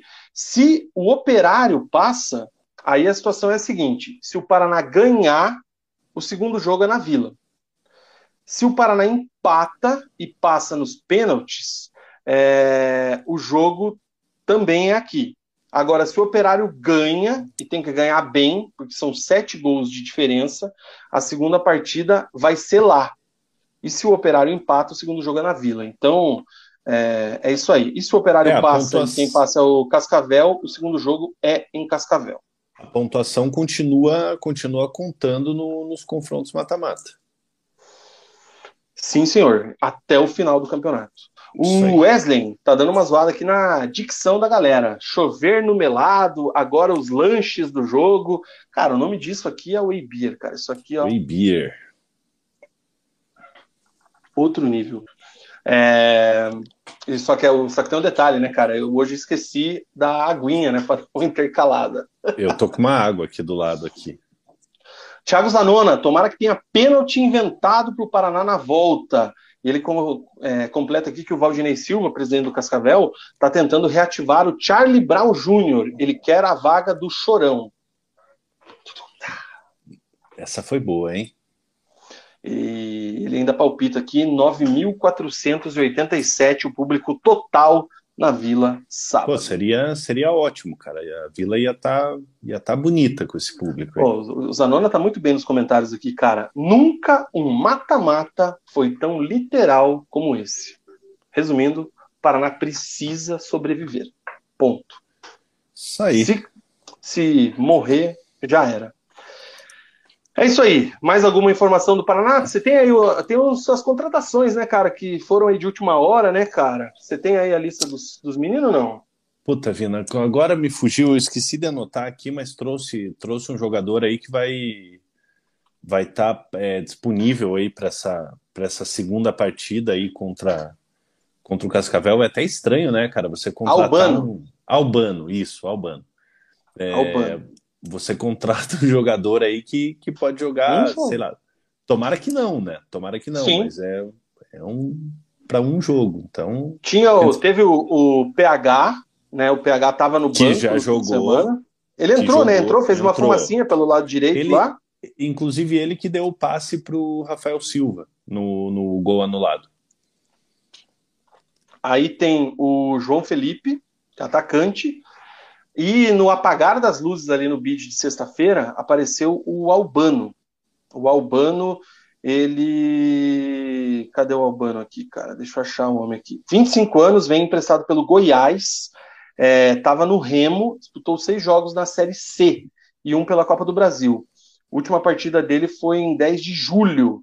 Ele surgiu no Vila Nova e passou por Jataiense e Aparecidense. E tem também aqui, cara, o Gabriel Silva. Ele foi contratado em definitivo até o final do ano. 27 anos, estava é, vinculado no. Ele é vinculado ao Ercílio Luz e jogou também no Barra de Santa Catarina. Passou pelo Grêmio e Inter e também no Fortaleza, Vitória, Marcílio Dias e Pelotas. Rodado. Caramba, hein, velho? É isso aí. Mais alguma do tricolor, não? Não, só isso, Vina. Bora para o nosso segundo intervalo comercial. Na volta, uma passadinha, uma pincelada rápida do Verdão. E aí a gente encerra o programa com o tabelão da Série B. E talvez com menos de duas horas o resenha vai acabar hoje para eleição ou não? Uma hora e cinquenta agora, hein? Tomara que eu não tô me aguentando aqui de dor. Dois palitos.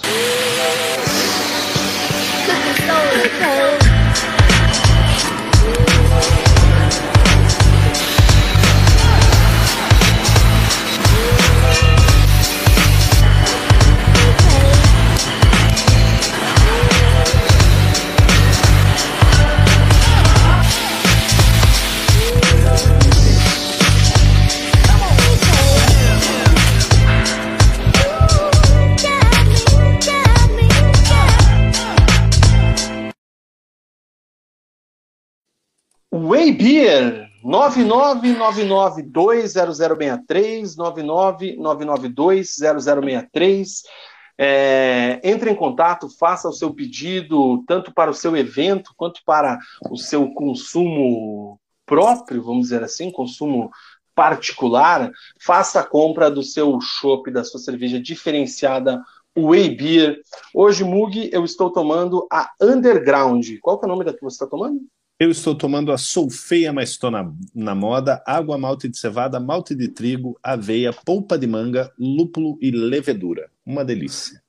Essa underground que é espetacular, cara. E vou te falar, hein? Quero mais dessa daqui.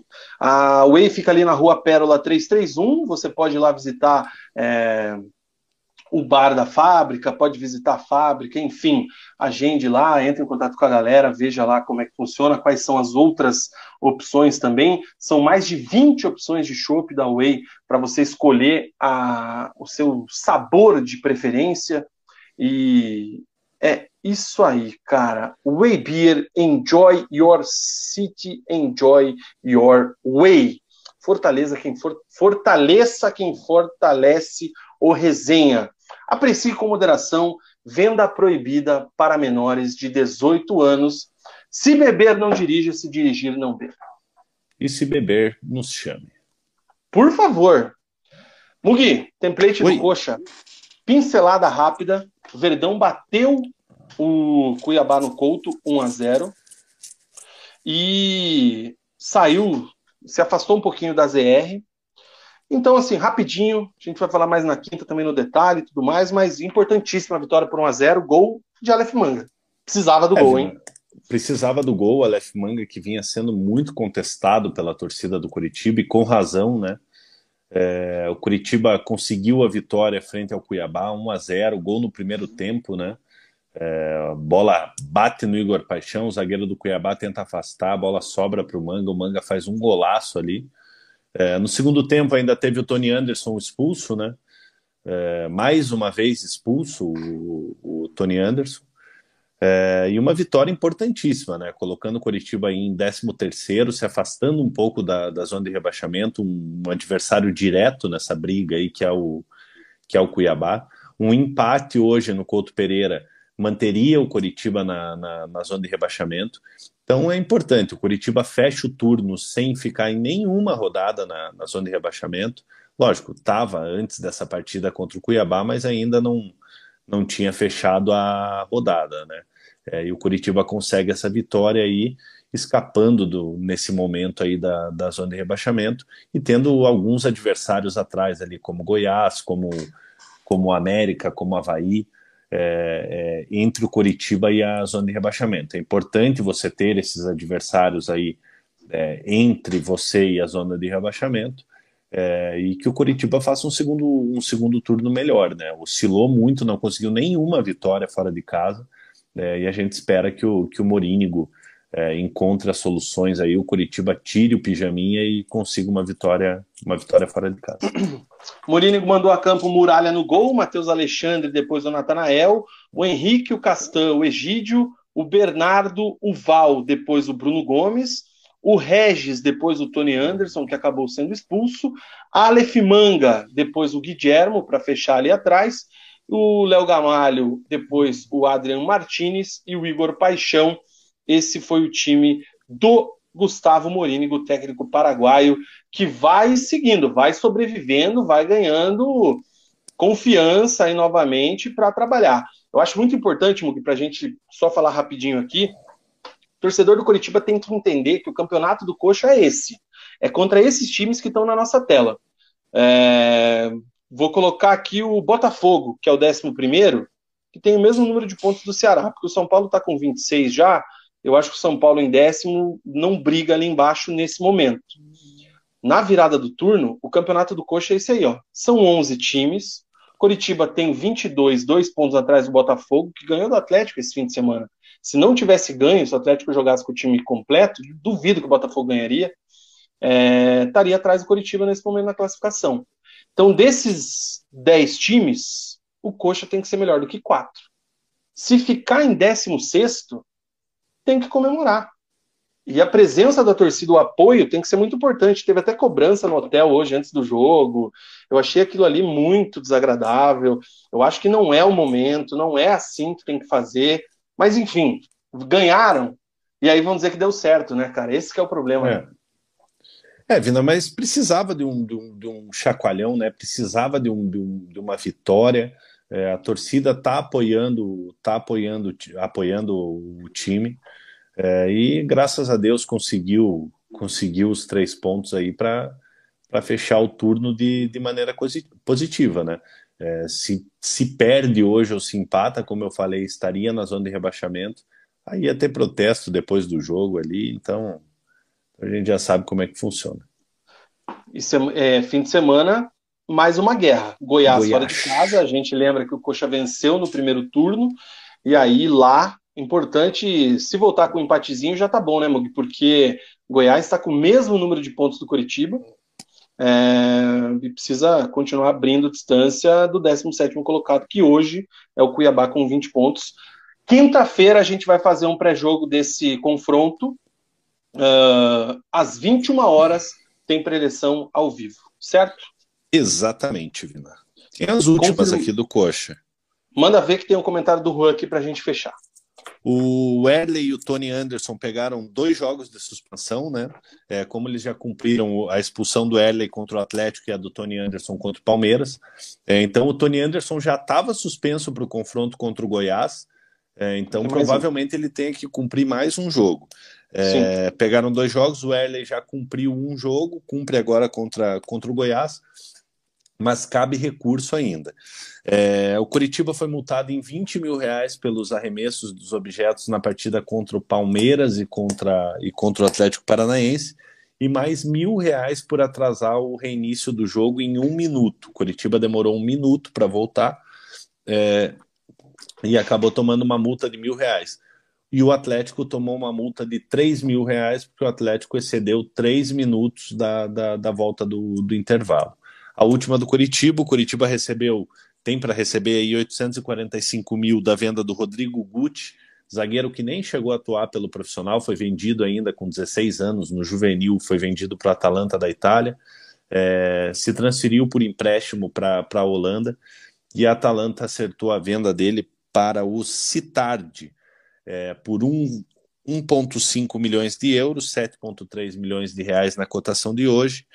É, então, o Curitiba ainda tinha 10% dos direitos econômicos, o que vai dar 730 mil mais ou menos, e mais 1,58%, que é o mecanismo de solidariedade da FIFA, que dá mais ou menos 115 mil reais. Então, o Curitiba tem a embolsar mais ou menos 845 mil reais.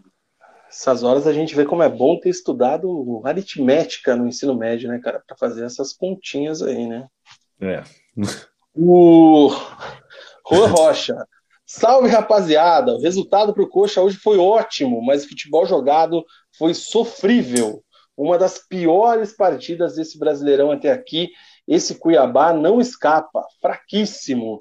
E o Abut diz aqui que o ataque ele acha bom, mas as orientações são para ficar na retranca e confunde tudo. E só para não passar batido, que ele diz, disse aqui que o Tony Anderson, muito burro, colocou quase tudo a perder. É, tem que ter mais cabeça, né? Tomar mais cuidado ali para num, lance como esse aí, se, se é um pouco antes, poderia ter complicado complicado a, a equipe do Curitiba. Mas como, como o Juan falou ali, cara, é, é importante hoje foi a vitória, né? Não adianta, é, eu venho falando já faz tempo, não adianta jogar bem e sair derrotado. É, então, nesse momento que, que, o Curitiba, que o Curitiba atravessa, que precisa é, é, é vencer, precisa pontuar para se distanciar da zona de rebaixamento, é, o, o, desempenho, lógico, que é importante, mas o desempenho fica em segundo plano, o importante foi a vitória. O Marquiseira, jogamos como sempre, ganhamos como nunca. O que importa são os três pontos. Compacto do pensamento dele. É isso aí, cara. Fechou o bloco do Verdão? Fechamos, Vina. Do, do Coxa é isso. Na quinta-feira a gente vem com mais detalhes aí, com uma análise com certeza. mais, mais aprofundada. Até mais uma vez pedir desculpa para vocês aí, porque eu tô com muita dor nas costas mesmo. Cara, tá, tá difícil aqui até de, de me concentrar aqui para para conversar com vocês, mas na quinta-feira a gente, a gente vai estar de volta aí, vai trazer muito mais informações. No pique rapidinho, o tabelão da Série B de bola, é, os principais jogos aqui é o Sport então ataca do Sampaio Correia 4x1, Cruzeiro 1 by 0, Grêmio 2 ponte 1, Londrina venceu o Náutico lá com golaço do Douglas Coutinho, 2 a 1 é, que mais que tivemos aqui, cara? CRB 2, Novo Horizontino 1, e o Operário empatando com a Tombense agora. Esse jogo foi hoje, 0 a 0 O Operário mandou embora o Claudinei Oliveira esses dias aí, hein, cara? Isso. Classificação de momento, a Série B já virou o turno.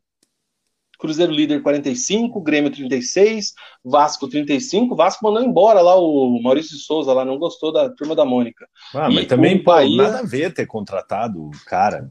Nossa. E o Bahia é o quarto colocado com 34. Olha o Londrina, velho. 29 tá pontos, quinto. quinto. Porra, o Londrina vai e fazer o... uma Série B boa na, no es... pior ano. E o esporte despencou, né, cara? Deixa o, o Lisca, hein, cara? Mau caráter. É, operário, rapaz, Londrina é o quinto, o Operário é o décimo sexto. um ponto acima da ZR. CSA 20, Guarani 19, Náutico 18, Vila Nova 17. Rapidinho, Copa do Brasil, quarta-feira, além de Atlético e Flamengo, que foi pauta do primeiro bloco, Atlético Goianiense e Corinthians, em Goiânia, às 21h30. No Castelão, na quinta, Fortaleza e Fluminense. Na quinta também tem São Paulo e América e o jogo do Furaca na quarta, no Maracanã, às 20h30. Certo? Certíssimo, Vina. Diga tchau, Mug. Galera, boa semana para vocês aí. Quinta-feira estamos de volta com tudo desse confronto do Atlético contra o Flamengo. É, vamos falar mais do Curitiba, vamos falar da preparação dos times é, para a rodada do final de semana. Então, quinta-feira a gente espera vocês aqui. Boa semana para vocês, tamo junto, valeu, Vina. Fui. Boa consulta, amanhã vai dar tudo certo. Tchau para você. Valeu. É isso aí, gente. Chegamos ao fim de mais um programa preleção. Quase deu duas horas. Estamos nesse momento com duas horas e três de transmissão. Se tirar aquela musiquinha ali do começo, de espera, eu acho que deu menos de duas horas. Mas é isso aí. Obrigado a todos pela audiência, obrigado a todos pelos comentários, pela interação, pela participação. Registrar aqui, ó, participação do Zanona, comer tatu é bom, né? Mas por isso que o Mug está sentindo. O Luigi, se cuida, Mug, grande abraço. Abut, melhoras, Mug. Marcelo Gomes, boa noite, resenhetes.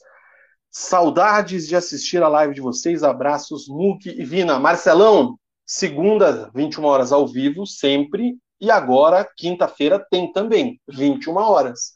Fora isso, está sempre disponível no canal e nos agregadores de podcast.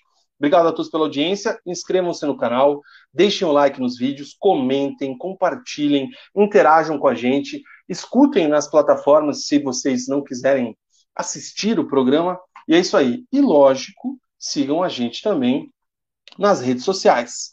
Arroba Resenha de Boteco em todo canto. Aquele abraço, fiquem todos com Deus. Voltamos na quinta, 21 horas, com mais um programa Preleção. Cuidem-se, boa semana a todos. Aquele abraço e tchau!